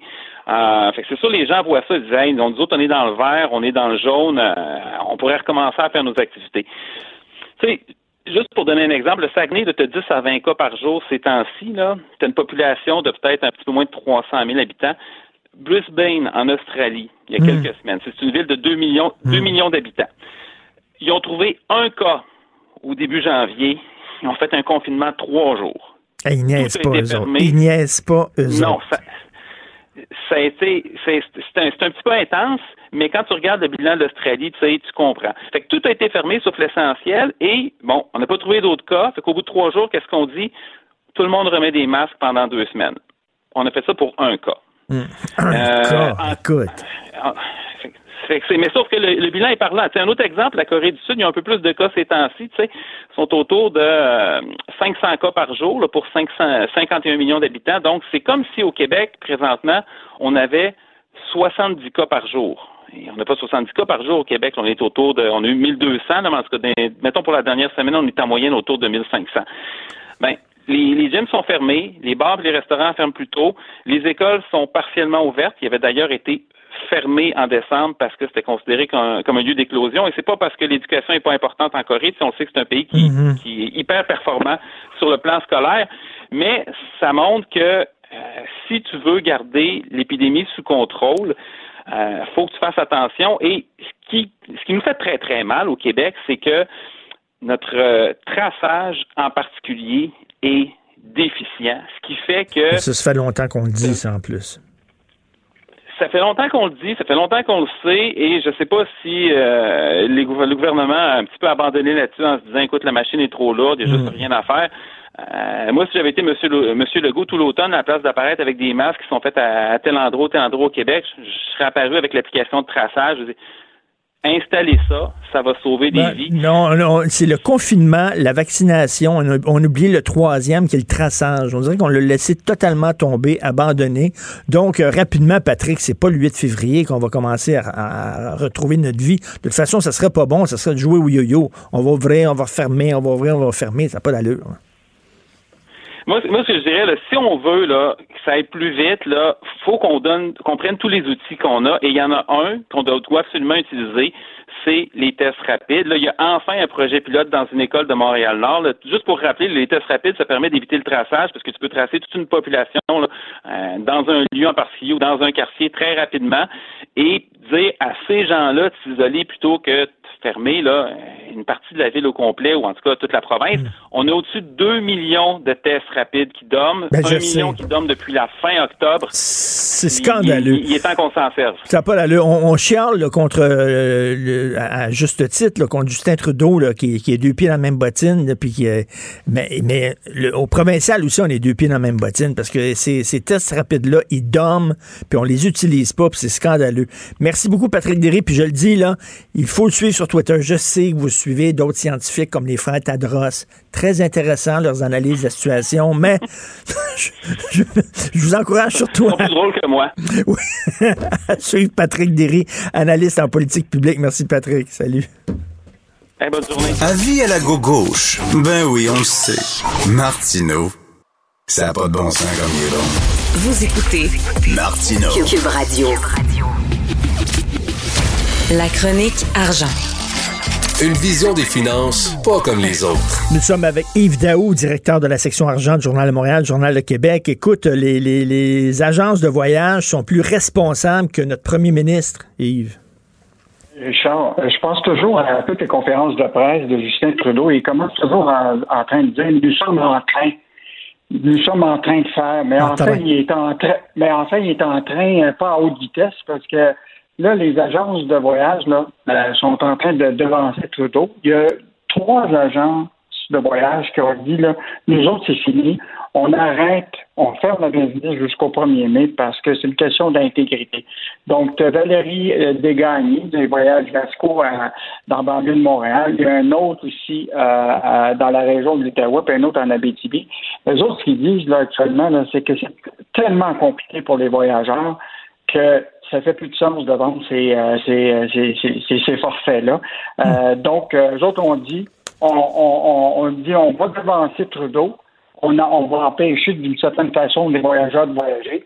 Parce que dans le fond, ce qu'ils font, là, c'est ils ne gèrent que des annulations. Parce que déjà, là, il y a au moins 50 000 réservations de vols qui ont été annulées depuis qu'Ottawa euh, juge un test de dépistage. Là. Euh, d'au moins 72 heures. Fait que voyager, là, c'est rendu compliqué. Euh, donc, puis l'autre affaire, c'est on ne sait pas où Trudeau se situe. Tu sais, tu pars en voyage, puis d'un coup, euh, ils prennent une décision que tu vas être dans une quarantaine dans un hôtel près de Montréal. il y a, tant aussi longtemps qu'ils ne prendront pas de décision, ben, il y a une insécurité. Ben, les agences de voyage ont dit devant cette insécurité-là, on arrête de vendre des, euh, des, des voyages. Jusqu'au 1er mai, on ferme boutique et euh, ben, on commencera pour l'été 2021, puis on offrira des produits que- pour voyager. Écoute, euh, alors, pendant ce temps-là, c'est le tatouinage au Parlement fédéral, mais là, eux autres, ils ont pris le taureau par les cornes. Euh, une bonne Mais- leçon. Oui. Mais juste à rappeler, Richard, on en avait beaucoup parlé, là, mais au-delà des, euh, des touristes totales ou des gens qui voyagent pour aller dans, dans le sud, là, je te rappellerai aussi qu'il y a tous les euh, étrangers qui viennent au Canada, là, soit pour visiter leur famille, soit pour visiter un étudiant qui est en, ici, là, puis qui n'a pas vu ses parents. Là. Il y a quand même autour de 700 000 entrées de ressortissants étrangers au Canada depuis le 21 mars jusqu'au 27 décembre. là. Et donc, ça, c'est quar- c'est 40 des quelques 1,8 millions de, de, de- d'entrées qui s'est faites au pays. Euh, c'est impossible qu'ils puissent faire euh, de la surveillance de, de tous ces gens-là, parce que normalement, les ressortissants qui arrivent ici, normalement, ils doivent être en quarantaine dans leur famille là, Hum, hum. pendant 14 jours. Donc, euh, c'est pas les 5000 appels par jour que fait euh, Justin Ben Trudeau qui va être capable de tracer tout ça. Là.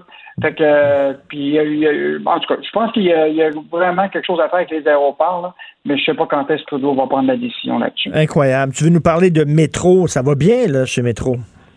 Ça va très, très bien. Écoute, hier, c'était leur assemblée des actionnaires.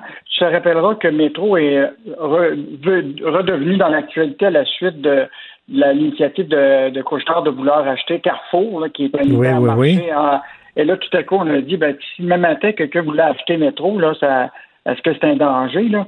Et là, évidemment, ben, on a- il est peu- ils sont plus dans l'actualité. Je te rappellerai quand même que Métro, là, c'est 45 000 employés au Québec. Quand même énorme. L'autre chose, c'est que c'est les gens l'oublient, mais c'est eux autres qui sont propriétaires de Jean Coutu, propriétaires des pharmacies Brunet, puis aussi Adonis, là, tu sais, ce petit marché là, Oui, qui, oui, oui. qui, qui- qui- qui prend de l'expansion. Et donc, euh, évidemment, les autres ont profité euh, beaucoup de, de, de la pandémie. Écoute, juste euh, les commandes là, de ce qu'on appelle là, euh, en ligne de chez Métro ont augmenté là, au premier trimestre de 2020 de 170 Wow. ça veut dire que les gens là, ont vraiment, vraiment utilisé euh, la livraison euh, de, de, de la bouffe à, la maison.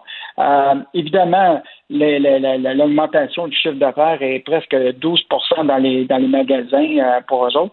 Il y a eu des diminutions au niveau des pharmacies là, de, de, de 11 mais, euh, mais je pense qu'ils sont sur une bonne lan- lancée. Va- On va sortir de cette pandémie-là, on va peser 350 livres.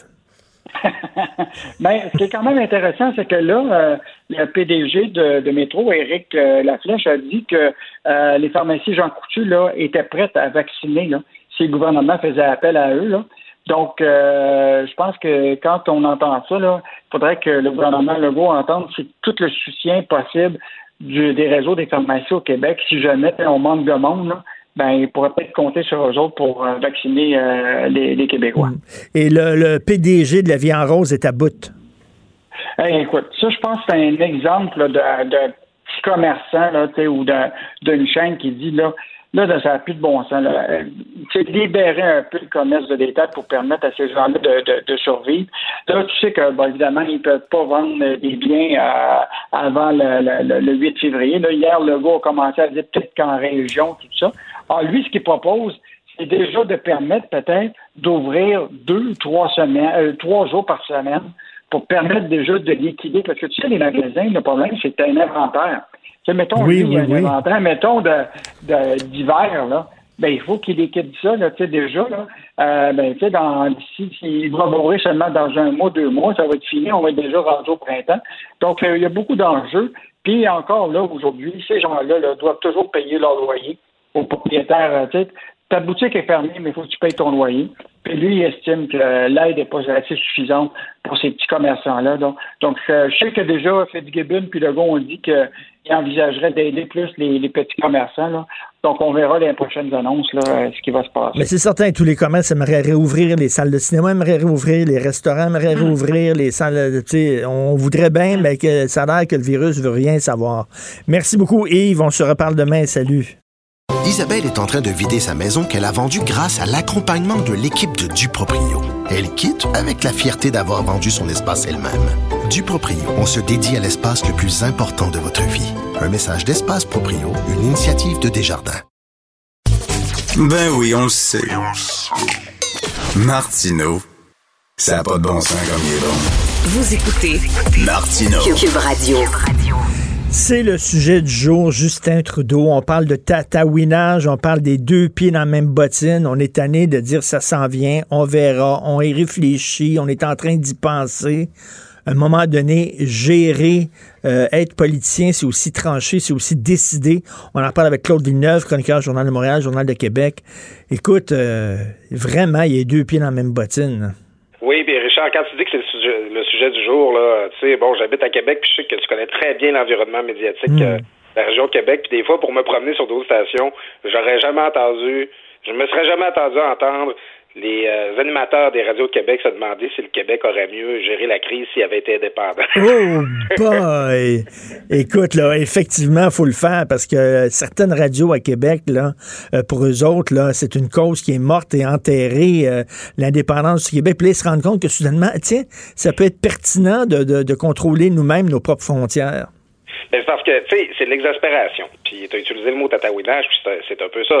C'est que là, on le sait, on est en pandémie, le virus peut euh, entrer par les frontières, il y a des nouveaux variants très dangereux, très euh, très contagieux qui circulent. Puis là, ben, on se tourne vers Justin Trudeau, on dit, bon, ben, euh, mon Justin, qu'est-ce que tu vas faire là, maintenant là, pour contrôler les frontières, empêcher le virus de rentrer? Puis là, il y a un bruit de criquet, puis il y a des... Euh, les Canadiennes et les Canadiens savent que Oui.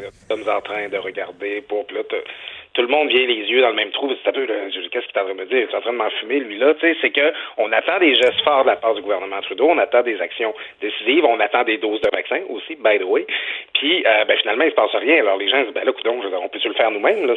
Mais, mais ça a l'air que- ça a l'air qu'à Ottawa, selon ce que je lis là, dans les journaux, à Ottawa, ce qu'ils se disent, c'est que ça vient pas de là, euh, les, les, les cas. là, que c'est pas, c'est pas des, des voyageurs, c'est euh, peut-être 1 là, Ils sont responsables de 1% des cas. De, et, et donc, ils ont tendance à minimiser un peu euh, le danger que représentent les frontières ouvertes.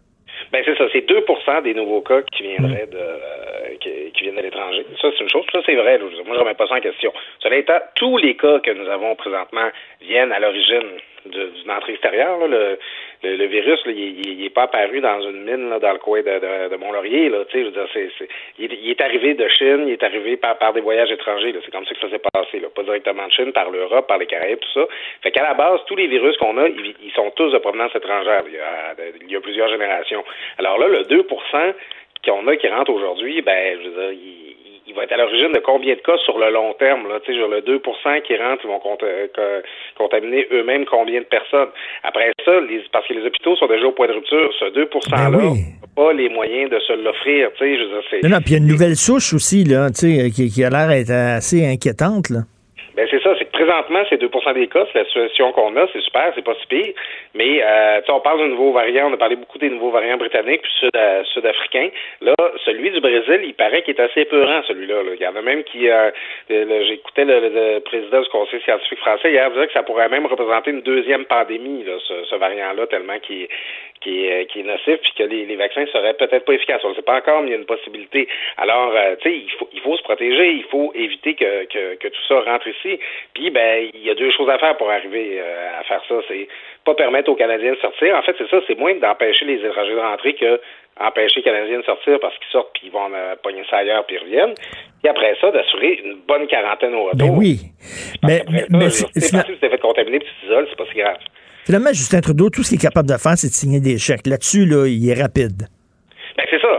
C'est, l'impression qu'on a. C'est qu'au début de la crise, en mars dernier, on avait l'impression au début que on, on riait de Justin Trudeau, puis on disait Ah ouais, François Legault, les Québécois l'aiment, il marche chez eux, puis euh, Justin est encabané dans sa maison à faire des dîners-crafts à ses enfants, puis à donner le bain pendant que Sophie est malade, puis on avait l'impression qu'il était en train de rater son début de crise.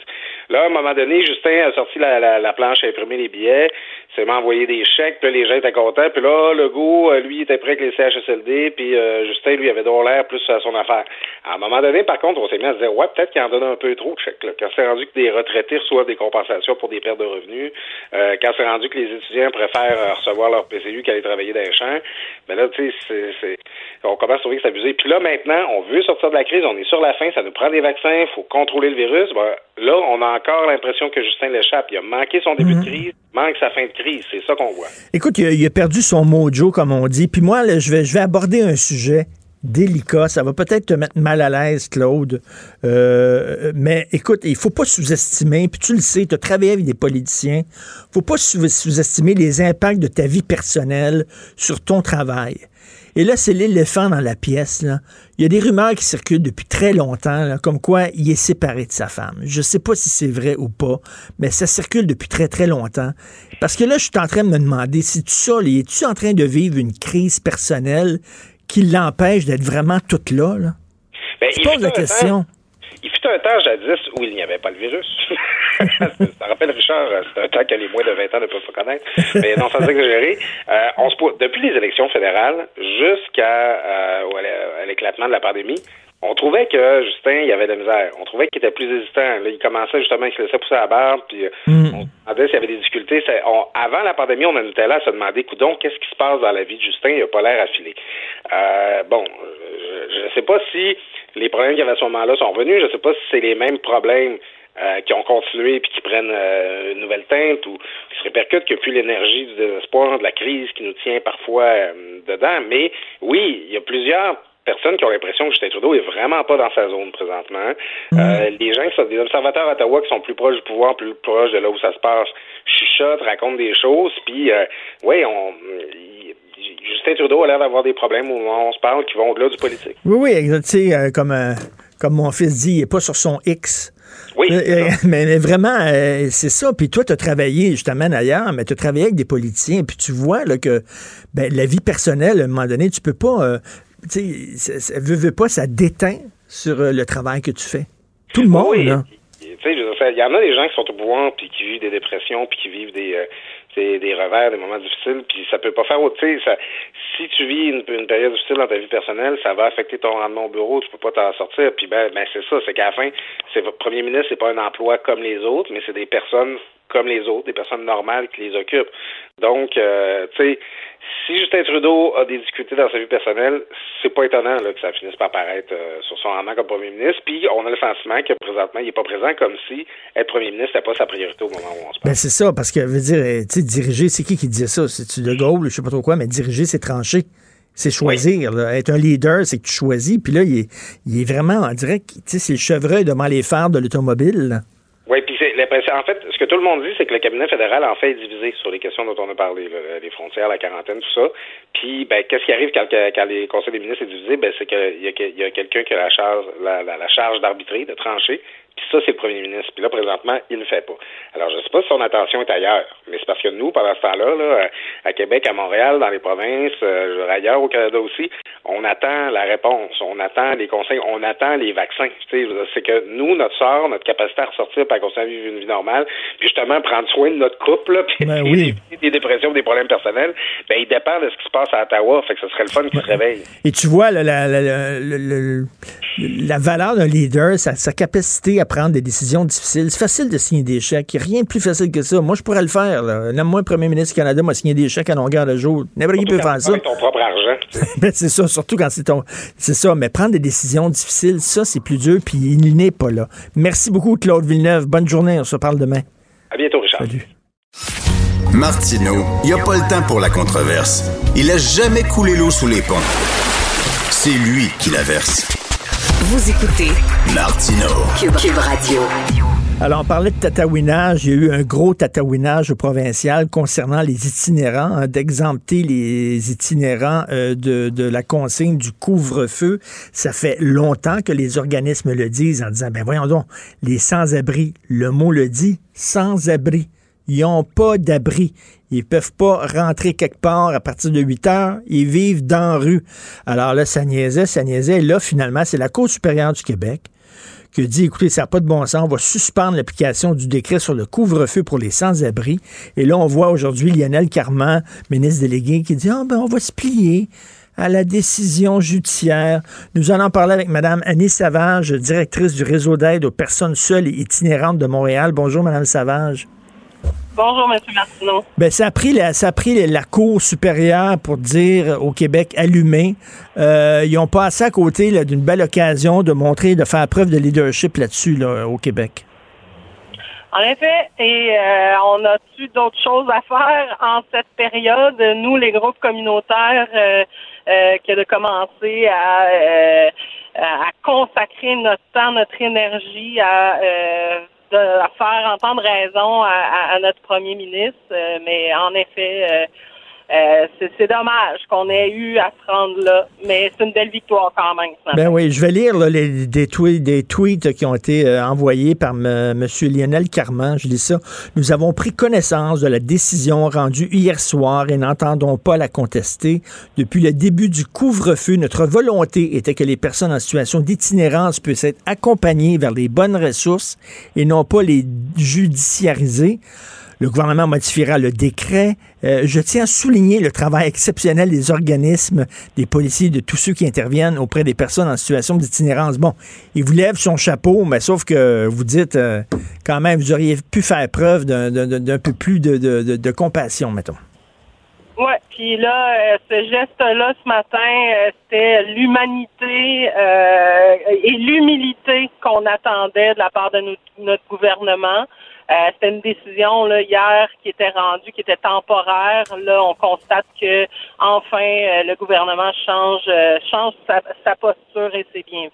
Il y a des gens qui me disaient oui, mais écoutez, les, policiers sont capables de discernement, ils sont capables, lorsqu'ils voient un sans-abri, lui donneront pas une contravention.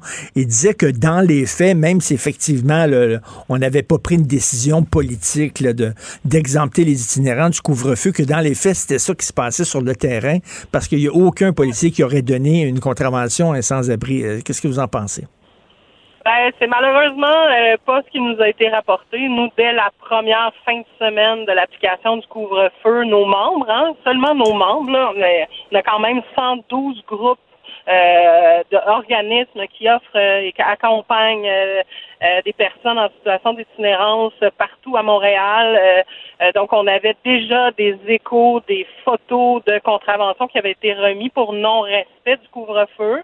Euh, des exemples euh, où l'adresse sur la contravention était carrément l'adresse de mission Oldbury, par exemple. Ah ouais? Euh, oui. Euh, donc, il y en a des contraventions qui ont été données à Montréal. on a vu aussi à Val d'Or hein, qui, ont, qui ont été remis dès le premier week-end.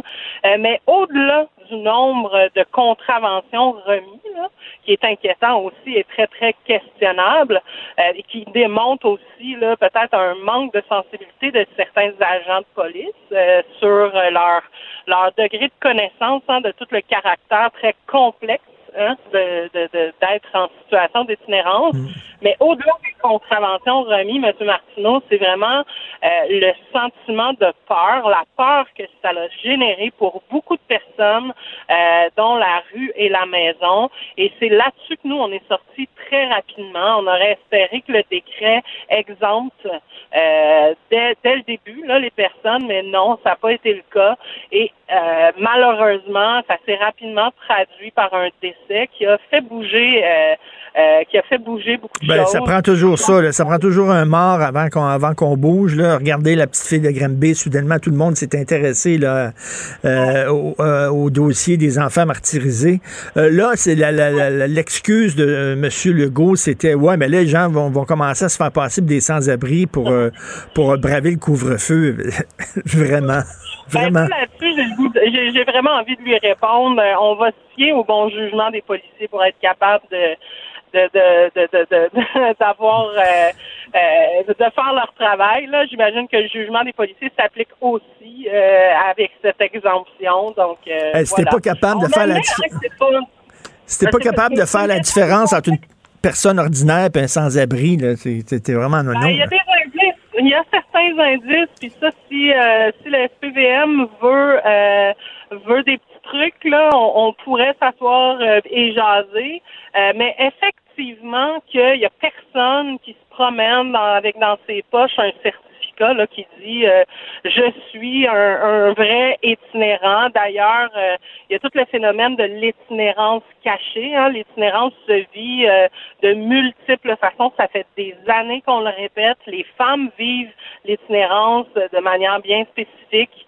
elles trouvent toutes sortes de moyens pour ne pas avoir l'air d'une personne en situation d'itinérance. Euh, c'est sûr que là, avec la crise sanitaire et tout ce qui vient avec, la fermeture des commerces, etc., des lieux communautaires, de certains lieux communautaires comme les bibliothèques, etc. Donc, ça donne beaucoup moins d'accès à ces espaces-là. C'est beaucoup moins facile de se cacher, mais euh, l'application du couvre-feu, rapidement, là, il y a eu des effets sur les femmes notamment euh, qui ont déserté l'espace public et qui étaient portées à prendre plus de risques, s'exposer à certaines violences euh, pour euh, pour fuir le couvre-feu dès 8 heures. Les jeunes également, il y a eu mm. un effet très fort des jeunes euh, qui ont déserté les rues, les travailleurs de rue, les travailleurs de milieu ont de la difficulté à les rejoindre. Ils se cachent hein, dès 5-6 heures, ils se cachent. On ne sait pas où ils sont parce qu'ils ont déserté même les ressources euh, euh, d'hébergement, les ressources communautaires qu'ils avaient l'habitude de fréquenter. Euh, donc ça, c'était très, très inquiétant. Fait que l'exemption va permettre euh, on le souhaite, là, de réduire le, sentiment de peur et l'isolement chez les personnes. Et il faut le dire aussi, là, il y a certains itinérants, il y en a beaucoup, pas tous, mais il y en a beaucoup qui ont des problèmes, soit de consommation, soit des problèmes de santé mentale. Ils sont peut-être pas aptes à, juger du sérieux de la situation, de, de, de, ils sont peut-être pas aptes à prendre des bonnes décisions. Donc, il faut comprendre ça aussi. Il y a des gens qui veulent, des itinérants, même s'il y de la place dans des refuges, ils veulent pas y aller pour toutes sortes de raisons qui leur appartiennent, mais ils ont peur d'aller dans les refuges, ils veulent pas aller là, ils se sentent pas accueillis, tout ça, ils veulent vivre dans la rue. faut comprendre ça aussi. C'est une situation complexe. Absolument. Puis des fois, c'est ils ne veulent pas aller dans les refuges parce qu'ils ont eu euh, ils ont eu des, des, des, des situations euh, qui leur ont causé euh, de nombreux enjeux, puis ils veulent pas revivre ça. Des fois, c'est les refuges qui ne veulent pas ou ne peuvent pas les admettre parce que ils sont peut-être trop intoxiqués, puis il n'y a pas le personnel qualifié à l'intérieur de la mmh. ressource. Euh, des fois, c'est, euh, ben, ça, on a parlé beaucoup là d'une hausse des cas de psychose, euh, des personnes en situation d'itinérance. Donc, c'est toutes sortes d'enjeux. c'est les ressources souvent, les ressources d'urgence hein, qui sont développées là pour répondre à de l'urgence, on le dit. et ben, des fois, c'est pas culturellement adapté. On pense aux personnes autochtones en situation d'itinérance sont très réfractaires et avec raison de se rendre euh, dans des grands refuges qui n'ont pas été, développés pour répondre à leurs besoins. Euh, les femmes également, les, femmes trans, euh, donc on, parlait là un peu plus tôt cet hiver là du fait que à Place du Puy, cet hôtel qui accueille là plus de 300 personnes par soir, et, même si elles disent à accueillir les les personnes trans, euh, euh, les personnes qui ont des chiens, etc. On veut accueillir tout le monde, se dire très inclusif, mais on pense pas aux besoins spécifiques des femmes notamment. Euh, et juste un exemple, si on enlève les rideaux de douche dans l'ensemble des toilettes et les portes des toilettes, on peut bien se douter là, que pour beaucoup de personnes, les femmes, les personnes trans, ben mais les hommes aussi, hein, qui peuvent avoir subi toutes sortes de, de trauma dans leur vie, ça peut être euh, une barrière à l'accès, je dirais. En tout cas, ça a pris une décision de la Cour. Euh, c'est une occasion ratée euh, du gouvernement d'avoir euh, montré justement un peu de compassion. Donc, ben, continuez votre bon travail auprès de ces gens-là qu'il faut le rappeler sont les plus désirés de notre société. C'est vraiment, ils sont dans le fond de la canisse et ont besoin davantage d'aide que qu'on leur donne des contraventions. Donc, merci beaucoup, Madame Annie Savage, directrice du réseau d'aide aux personnes seules et itinérantes de Montréal. Merci, bonne journée. William et Sébastien ont enfin trouvé le condo de leur rêve. Ils l'ont acheté avec l'aide d'une courtière immobilière recommandée par Confia. Parmi les courtiers qui leur ont été proposés, William et Sébastien ont choisi de faire affaire avec Hélène. Elle connaissait bien le quartier et d'emblée, elle a compris leurs besoins. Ça a tout de suite cliqué. Mais quand même pas autant qu'entre William et Sébastien. Confia, on se dédie à l'espace le plus important de votre vie. Confia fait partie d'Espace Proprio, une initiative de Desjardins. Martino. Même avec un masque, c'est impossible de le filtrer. Vous écoutez Martino. Cube Radio. Le, le commentaire de Mathieu Boccoté, dépensé pas comme les autres. Mathieu, aujourd'hui dans ta chronique, vers la fin, tu écris Ceux qui s'inquiètent de la défense des libertés ordinaires devant les excès possibles de l'ordre sanitaire ne servent pas une cause déshonorante. Est-ce que tu n'es pas en train de nourrir certaines personnes qui sont contre le confinement, contre les mesures sanitaires, qui banalisent la situation, parce que ces gens-là sont en train de dire il est des nôtres, il est contre le confinement comme nous autres. Ben alors, je distinguerais deux, trois choses là-dedans. J'ai toujours dit, peu importe le texte que j'écris, ma fonction n'est pas de nourrir euh, comme si j'avais devant moi un élevage de gens. Pour, allez, allez, euh, j'essaie d'écrire la chose qui me semble juste dans les circonstances, qui me semble adéquate, sans me demander est-ce que je vais nourrir quelqu'un qui me comprend mal. Euh, parce que si on écrit toujours en fonction de celui qui pourrait mal nous comprendre, pardon, on finira par ne plus rien écrire, ça me semble inévitable. Une fois que c'est dit, non, ce qui me, ce qui me semble important, puis je racontais au début de la chronique, le, ce qui est à l'origine de ce papier-là, c'est il y a quelques jours, je regardais euh, à la maison une, série qui date de 2015 environ, et là, j'étais, j'avais un malaise devant la série, mais je savais pas c'était quoi. Et là, je voyais des gens qui se touchaient, qui se parlaient, puis là, c'était le soir. Puis là, je dis, mon Dieu, mais ils rentreront pas à temps pour le couvre-feu. Et là, pendant quelques secondes, moi, je me suis dit, mon cerveau vient de basculer manifestement. Et là, je devenais étranger mentalement à ce que fut la vie pendant longtemps, disons ça comme ça, et je, je constatais que la, la, crise, la COVID, dont je n'aurais jamais le début d'un quart de huitième d'idée de, de, la relativiser, c'est pas la question de la nier encore moins, mais je disais, elle nous a frappé à ce point où ce qui nous semblait le plus banal nous semble aujourd'hui extravagant. Et une réflexion qui m'accompagne depuis le début de cette crise, sans jamais, euh, me semble-t-il, faire le procès de nos gouvernements, sans jamais dire euh, il y a derrière ça un complot, tout ça. Je dis il faut toujours garder à l'idée que ce qui se passe n'est pas normal au sens où la suspension des libertés qui est réelle, qui est probablement nécessaire à bien des égards, mais qui est réelle, on ne doit pas faire semblant que rien ne se passe. On ne doit pas faire, on ne doit pas s'habituer à cet état mental qui est quand même une forme de ratatinement intellectuel et existentielle. Donc, je ne dis pas ensuite. Ah, puis ensuite, j'ajouterais que devrait, être en droit de, de discuter de l'efficacité ou de la légitimité de telle ou telle mesure sans qu'on y voit une remise en question de l'ensemble de l'approche sanitaire appropriée à la crise. Donc, parce qu'un jour, peut-être pas demain, mais un jour, il va falloir se demander dans quelle mesure on peut fonctionner de confinement en confinement jusqu'à quand on peut tenir comme ça comme société si la crise s'installe, si d'un variant à l'autre, si d'une si la, vaccination est moins efficace qu'on l'espère, euh, est-ce qu'on a comme horizon, si c'est le cas, il faut le dire, d'être dans une possible cycle de confinement à répétition euh, sur un an encore, deux ans, trois ans? Je pense qu'il ne devrait pas être interdit d'aborder ces questions-là raisonnablement sans y voir d'un côté une forme de, logique conspirationniste, puis sans non plus, inversement, lorsqu'on certains nous disent le gouvernement cherche à nous étouffer. non, non, c'est pas ça. C'est juste qu'à un moment donné, au nom d'une exigence sanitaire réelle, on doit rappeler néanmoins que toute la vie n'entre pas seulement dans la catégorie de l'urgence sanitaire, qu'une part de la vie peut et doit être préservée. Puis je donne juste un exemple à la fin là-dessus. Euh, pour moi, là, il y a la question du couvre-feu qui on va on va en reparler d'ici quelques jours, peut-être à peu près une semaine et quelques. Euh, est-ce qu'il est légitime de dire bon, mais dans certaines régions, l'épidémie est sous contrôle?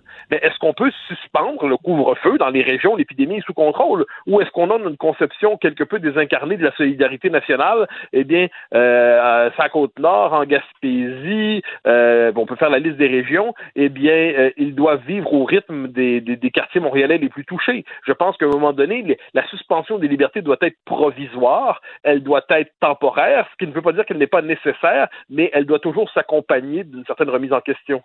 Écoute, je suis déçu parce qu'en début de chronique, tu n'as pas dit euh, que, que ta chronique était diffusée à partir d'un territoire Mohawk non cédé. faut que tu dises ah! ça, Mathieu. Non, ça, c'est important, ça, de dire ça. Alors, je, je, prends le relais de la chronique de notre ami euh, Joseph Facal, l'excellent chronique qui, était, qui est parue hier, si je ne me trompe pas, euh, où il remettait en question, il rappelait une chose premièrement, c'est que tous les historiens sérieux, et il y en a encore, peu importe leur préférence idéologique, reconnaissent que l'idée de Mohawk comme territoire Mohawk non, de Montréal, dis-je, comme territoire Mohawk ou autochtone non cédé, ne tient pas. Ça ne fonctionne pas. C'est objectivement faux. Et là, la question que Joseph Facal se demandait, c'est comment expliquer que tant de gens, euh, néanmoins, dans nos élites, surtout nos élites politiques, idéologiques, euh, intellectuelles, s'y rallient? Et là, il y a deux choses là-dedans. Il y a ce qu'on pourrait appeler, il y a, deux, me semble, en fait, trois volets d'explication. Le premier, c'est, ben, ça suppose que fondamentalement, la présence européenne en Amérique depuis 1492, 1534 ensuite, 1608 pour Québec, est fondamentalement illégitime. Donc, la simple présence européenne en Amérique est illégitime. De ce point de vue, on doit considérer à jamais que ce qu'on appelle, ce qu'on veut nous faire appeler l'île de la Tortue, hein, le nom que certains donnent à l'Amérique, l'île de la Tortue est un territoire non cédé à, à l'homme blanc venu d'Europe. Bon, alors si c'est le point, si c'est la question, eh bien, il va falloir qu'on nous explique comment on doit fonctionner avec la machine à rembobiner l'histoire. Euh, est-ce que, est-ce que la Gaule est un territoire non cédé aux Romains? Euh, Ce serait intéressant de le savoir. Euh, est-ce que la Kabylie est un territoire non cédé aux Arabes? C'est une question qu'on pourrait poser aussi. On peut remonter ça à loin quand même. Ben oui. Deuxième élément, qui me semble important, c'est la puissance de l'intimidation idéologique. C'est-à-dire, on comprend aujourd'hui que beaucoup de gens voient très bien que certaines de ces, thèses-là sont fondamentalement fausses, mais le prix à payer pour s'y opposer est tel, les injures à répétition colonialistes, ou il y en a d'autres. Hein. Par exemple, si j'affirme les hommes n'ont pas de menstruation, les femmes en ont, pour quelques-uns, je tiens un propos haineux en ce moment. Je viens de tenir un propos haineux. C'est quand même, si je dis les hommes et les femmes ne sont pas interchangeables, l'homme n'est pas une femme, la femme n'est pas un homme, euh, et l'identité sexuelle n'est pas purement un choix, elle s'ancre aussi dans, dans la nature. Si je dis ça, là, ce qui ne veut pas dire qu'il n'y a pas des situations d'exception, ce qui ne veut pas dire qu'il ne faut pas s'ouvrir aux situations d'exception. Quand je dis ça, ce sont des propos haineux pour certains. Et donc, la peur de se faire traiter de propos haineux, eh bien, en amène plusieurs à décider de raser les murs. Et troisième élément qui me semble important, je pense que c'est aussi un effondrement de la culture générale. C'est-à-dire, quand la culture générale s'effondre, quand la culture historique s'effondre, il y a toutes les manipulations idéologiques sont possibles. Et je pense que c'est ce qu'on voit sur la question de Montréal, territoire autochtone ou Mohawk non Ça repose sur une forme de, c'est une toute puissance de l'idéologie devant l'absence de culture historique minimale pour y répondre. Et surtout, les gens répètent ça, ça n'a aucun fondement historique. Il y a plein d'historiens qui disent aucun fondement historique à ça. Les Mohawks étaient en Albanie, euh, dans le nord de New York, étaient pas ici. Mais les gens euh, répètent ça. Écoute, moi, je suis allé dans des festivals de films, mais euh, avant l'ouverture du festival, on disait nous rappelons que blablabla. Bla, bla. La mairesse répète ça de façon. Donc, les gens répètent ça de façon automatique sans savoir ce qu'ils disent. C'est le propre d'un slogan c'est le propre des slogans du régime. Le, régime nous, nous, nous bombarde de slogans à la manière d'une vérité officielle qu'il faut inscrire dans les consciences. Et là, euh, qui va s'opposer à ça va passer donc pour une forme de d'ennemi des autochtones, alors que c'est pas la question. C'est, pas la question. Il y a la question pas de se fermer aux revendications des autochtones. Il y en a de fort légitimes. Mais si le point de départ de cette réflexion consiste à dire que la présence qu'on dit européenne, mais aujourd'hui, c'est après, après cinq siècles, j'ose croire qu'on appartient à ce continent aussi, euh, si cette présence est illégitime ici, et fondamentalement, il doit avoir une forme d'expulsion symbolique pour dire qu'à jamais elle sera illégitime, eh ben là, il faut comprendre, c'est le fondement même de la définition de nos sociétés qui est remis en question. Euh, et c'est un peu ça l'enjeu aujourd'hui. Quand on a décidé, par exemple, qu'on reconnaisse, par exemple, aux, euh, aux nations amérindiennes un, rôle euh, dans la, construction euh, du Canada, c'est-à-dire quand on décide de penser le Canada d'aujourd'hui, dire qu'il faut une place aux Amérindiens, très bien, ça va de soi quand on nous dit qu'il n'y a que les Premières Nations et que les peuples fondateurs, donc les Anglais, les Français, n'existent plus. Nous sommes tous des immigrants sauf les Premières Nations. Euh, ou les premiers peuples, comme on dit aujourd'hui. Alors, c'est différent, ça. Ça consiste plus à s'ouvrir aux Autochtones. Ça consiste à nous, expliquer que les peuples qui ont quand même fondé au sens d'un État, au mm-hmm. sens d'une société moderne, au sens de, non pas seulement un territoire éternellement présent, mais à la manière de pays construit, tout ça, donc des fondateurs, eh bien, ça, il n'existe plus. Nous sommes tous des immigrants. Ça, donc, l'enjeu, c'est la définition même de nos sociétés. Est-ce qu'on peut affirmer ça sans aujourd'hui euh, subir les foudres idéologiques de, de, de, minorités militantes euh, très violentes symboliquement, qui travaillent à détruire les réputations. Et c'est ça un peu l'enjeu. Puis donc, quand l'inculture se conjugue au fanatisme dans un contexte d'intimidation globale euh, et que l'université, en plus, est une institution à produire un monde alternatif, hein, ces gens qui prétendent dénoncer des fake news fabriquent les leurs, eh bien, quand on est là-dedans, on a l'impression, j'y reviens toujours parce que pour moi c'est fondamental, qu'on est dans un régime qui veut nous faire dire que 2 plus 2 égale 5. Tout à fait. Alors, Écoute, 2 en- plus 2 égale 4, c'est la première des vérités, la première des libertés. En terminant rapidement, il y a un nouveau livre de I.G. Oma Oluo. Alors, euh, une militante euh, antiraciste euh, intersectionnelle. Alors, rien que te dire le titre du livre, ça s'intitule Médiocre, l'héritage dangereux de l'homme blanc américain. faut le faire. Je tiens à préciser que ce n'est pas du racisme, c'est même de l'antiracisme, car s'en prendre à l'homme blanc, le détester pour ce qu'il est, détruire sa blanchité, tuer le vieil homme blanc en lui, c'est de l'antiracisme, c'est pas du racisme. Mais si tu dis le contraire, c'est que t'es raciste, mon Richard. Ah ouais, alors, toi et moi, nous sommes médiocres, qu'on se le dise. En plus, en plus, médiocre et raciste, euh, on accumule de ce point de vue les tares du point de vue du régime. Ça va bien. Oui, oui, genre, on va se promener avec un T-shirt en écrivant là, Je suis un homme blanc hétérosexuel, kick my ass. Merci beaucoup, Mathieu. Heureux destin, bonne journée. La chambre de Léo a été rénovée par un entrepreneur recommandé par Renault Assistance. Il a tout pris en main pour laisser les parents s'extasier devant leur petit Léo. Renault Assistance, on se dédie à l'espace le plus important de votre vie. Un message d'Espace pour Brio, une initiative de Desjardins. Martineau, il n'y a pas le temps pour la controverse. Il a jamais coulé l'eau sous les ponts. C'est lui qui la verse. Vous écoutez Martineau. Cube, Cube Radio. Alors, c'est l'ami Vincent Dessureau qui arrive en studio et pourtant, c'est pas mon, mon anniversaire, mais il arrive avec un très beau cadeau, une histoire de cannibalisme. Oui, et euh, Yes. écoute, Parce que les gens qui nous écoutent savent que moi, si tu arrives avec une histoire de, de porn ou de cannibale, tu fais ma journée. T'es content. Et euh, le problème, c'est euh, que ma, ma recherche, mes recherches Internet là, sur, euh, sur mon ordinateur, Richard, deviennent de plus en plus louches à cause de toi. Euh, entre autres, aujourd'hui, sur les cannibales fétiches, euh, les fétiches cannibales, parce que, euh, as-tu vu là, à Hollywood, le scandale depuis trois semaines? Non. Euh, parce que l'acteur Army Hammer, que tu connais peut-être, qui jouait dans, entre autres dans Call Me By Your Name, donc certains, euh, certains, euh, certains films là, qui, ont été, euh, qui ont été populaires. faisait le gars plus vieux dans Le Call gars Me plus By vieux, Your Name. exactement, Oui, oui, oui, avec. Timothée Chalamet. Euh, ben, Army Hammer, il y a quelques semaines, une, de, une prétendue euh, ben, ex, en fait, une fille avec qui il y aurait eu une relation extra-conjugale pendant plusieurs années, a publié des captures d'écran sur de son Instagram de messages de Army Hammer, euh, super euh, ben, caractère sexuel, mais des messages à propos de manger des gens, boire leur sang. Euh, donc, en disant que ce gars-là est un, des, vraiment un trip cannibale. Il a démenti tout ça, il dit que c'est complètement ridicule, mais deux autres femmes sont sorties euh, depuis ce temps-là pour dire qu'effectivement, euh, il était, euh, il- écoute, des fétiches dans certains cas assez violents, Ben reliés à du cannibalisme, puis je vais te manger, puis il y en a qui avaient des petites, je sais pas, des morsures. ou- donc, il lui dément tout ça. C'est pas comme un Oh, je te mangerai, toi. Là. Non, non, j'aurais vraiment le goût de te manger, là. euh, Pas vrai. Au complet. Euh, donc, est-ce que c'est vrai, est-ce que c'est pas vrai? Je ne sais pas, mais ça, c'est ce qui grouille à Hollywood.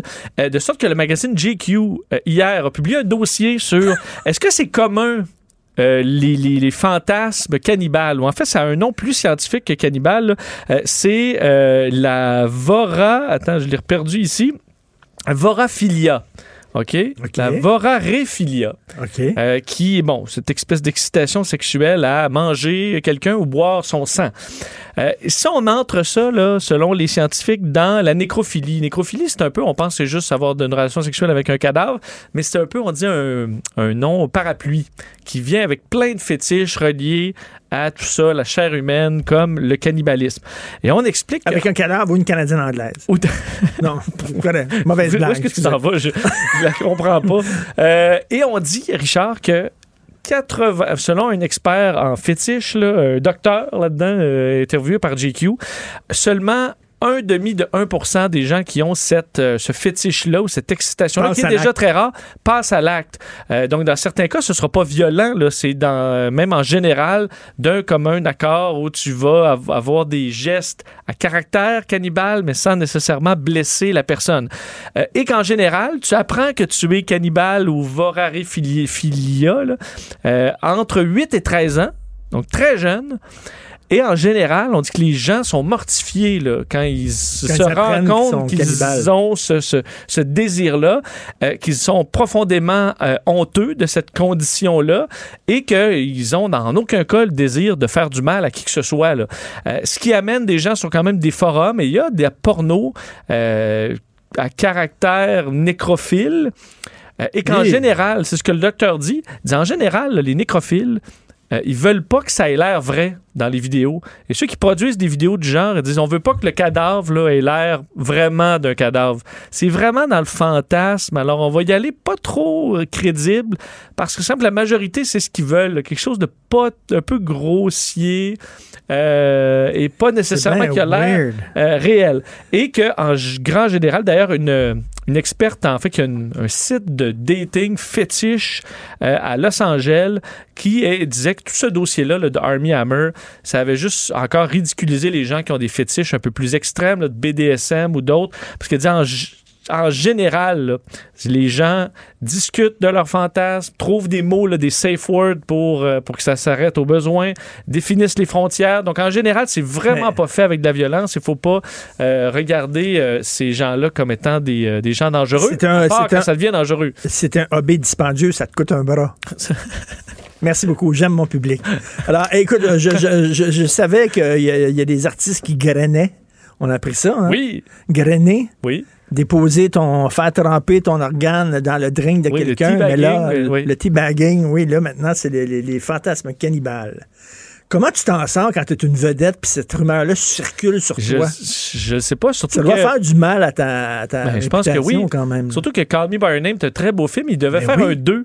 Et là, je sais pas si le projet est encore. Je crois qu'on laissait les deux vieillir un peu parce que dans le livre, euh, ils vieillissaient.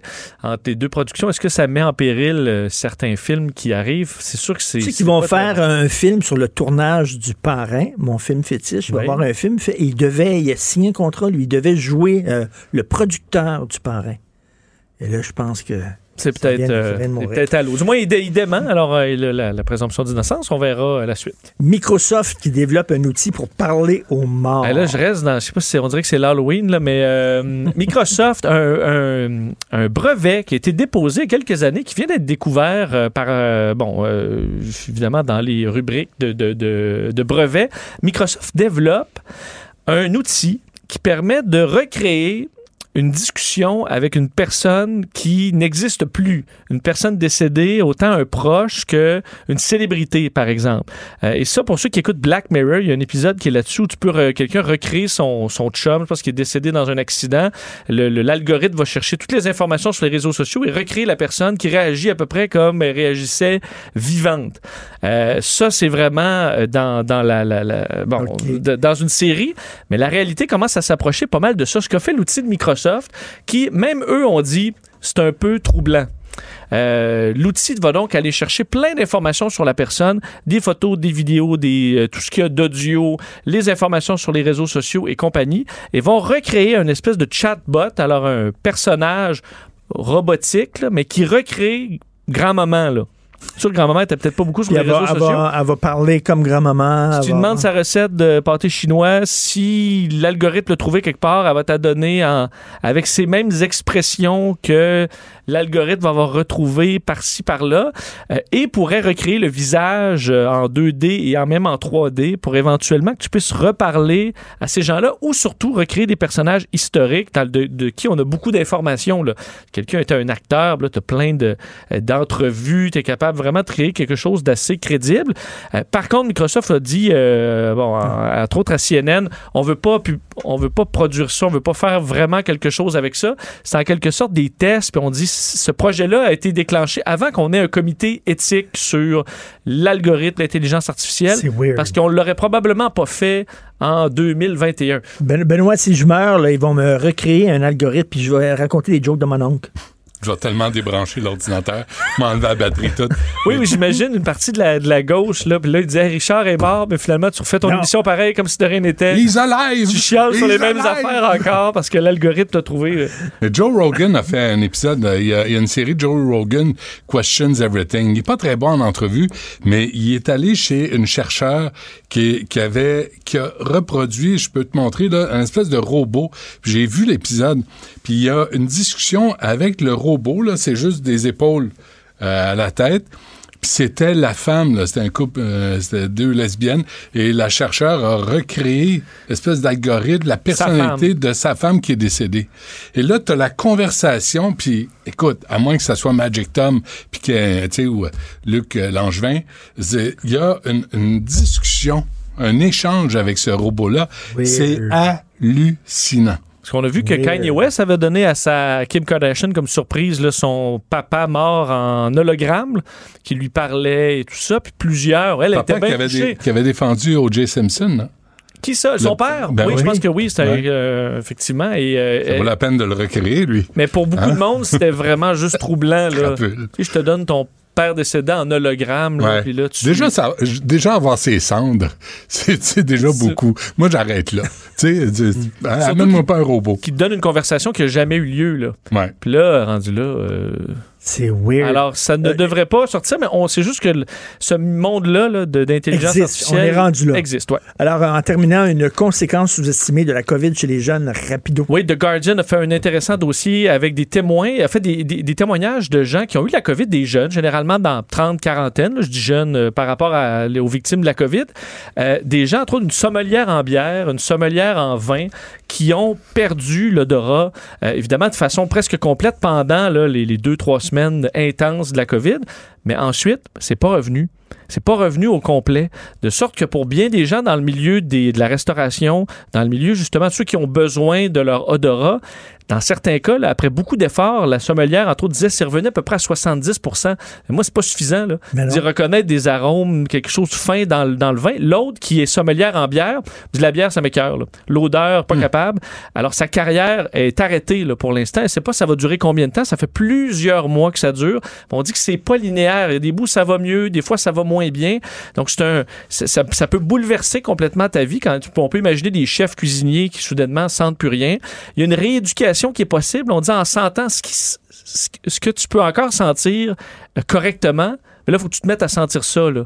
Tu sens ça, tu te mets sur Il y le a des persil, sans le persil, tu le fais, et que ça revient tranquillement, mais c'est vraiment incertain. Pour plusieurs, ça a bouleversé leur carrière Mais tu complètement. peux te faire engager comme éboueur ou nettoyeur de Ben oui. Là, ça te dérange Ben pas, oui. tu sais, ça pue, mais c'est pas grave. là, tu sais, C'est vrai que pour la réorientation de carrière, Ben, Vendeur, j'essaie- de trouver des, des solutions. Vendeur de fromage. Oui, mais tu peux C'est pas. excellent. Non, des fois, c'est important de le sentir, le fromage. Ou chez Loche, Avant de le vendre. Hein? chez Loche, C'est quoi ça? petite boutique de produits de bain, là, Ah oui. dans les centres d'achat, où Ah ça oui. sent tellement le, Ouais. Où ça sent, le oui, ça sent cosmétique. fort. Euh, bref, pensez-y, dans ceux qui ont vraiment pas peur de la COVID et qui se disent, ben moi, je suis plus jeune, il y a quand même, dans certains cas, des, euh, Moi, des effets peur de la secondaires qui COVID. demeurent. Bon. Vous autres? Ben, moi, j'ai peur de la COVID. J'ai la chienne, je veux pas l'attraper. Chaque matin, je me dis, je rentre-tu travailler, il y a trop de monde au bureau. Chaque matin. Ben, Quand je me dis, chaque matin, à soir, je bois pas. D'ailleurs, il y, y avait peur que la COVID soit pognée dans sa barbe. Il l'a rasé. Oui, j'ai rasé C'est vrai? Pourquoi tu t'es Ouais. rasé? J'étais tanné. C'est pas le fun. Tu touches à ça, c'est rêche. C'est c'est- ça- c'est C'est ça ta blonde qui était pique. Non, non, non, ma- non. T'as pas ta chemise de bûcheron Oui. non plus, Non donc plus. on dirait que J'étais un nouvel homme. là. T'as un dîner, là. On arrive à une nouvelle étape. OK. J'attends le vaccin. Avez-vous, je disais ça à Pierre Ben oui, Marius il y a ce comme une, une chemise propre, puis euh, Ouais, ouais. rasée, puis tout ça. Pour avoir Ouais. le vaccin, tu vas te mettre propre. Je vais en faire application euh. Ailleurs. Une vraie job, tu sais, comme à nouveau. Je vais être le chef d'antenne à nouveau. M'habiller propre. Euh, de- je sais pas si vous avez remarqué, je disais ça à Pierre et Marius ce matin.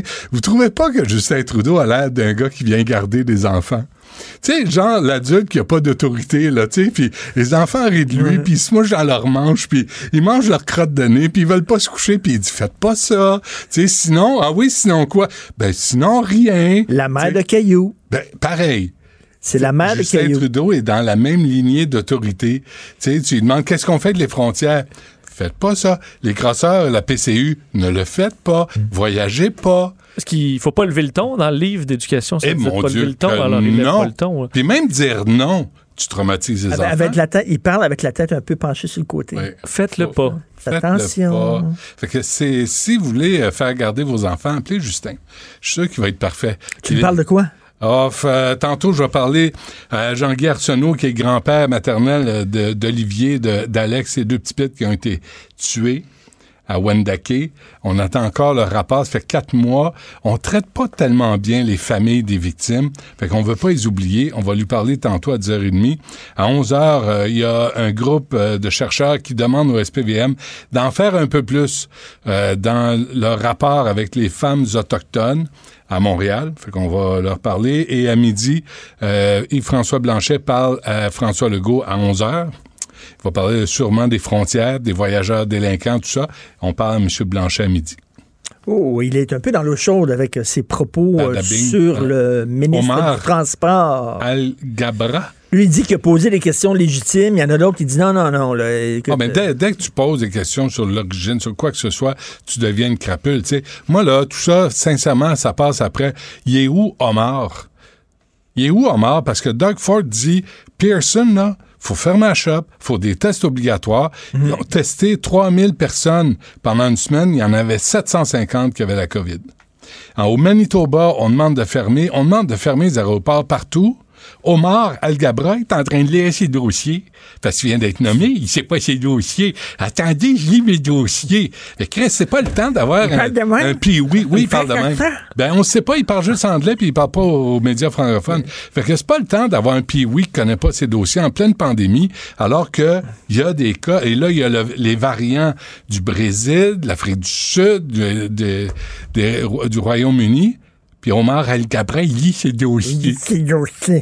Merci beaucoup. On va t'écouter. Bienvenue. C'est gratuit. Gratis. Alors, euh, merci beaucoup, euh, Vincent Dessureau. Donc, euh, je remercie Luc Fortin, Carl Marchand, Maude Boutet pour la recherche. Charles Marchand, oui. Même lui? Ben oui. Ah oui, OK. Oh, il est fin. Samuel Boulet à la console, la réalisation, on se reparle demain à 8 h, puis on écoute Benoît. Cube Radio.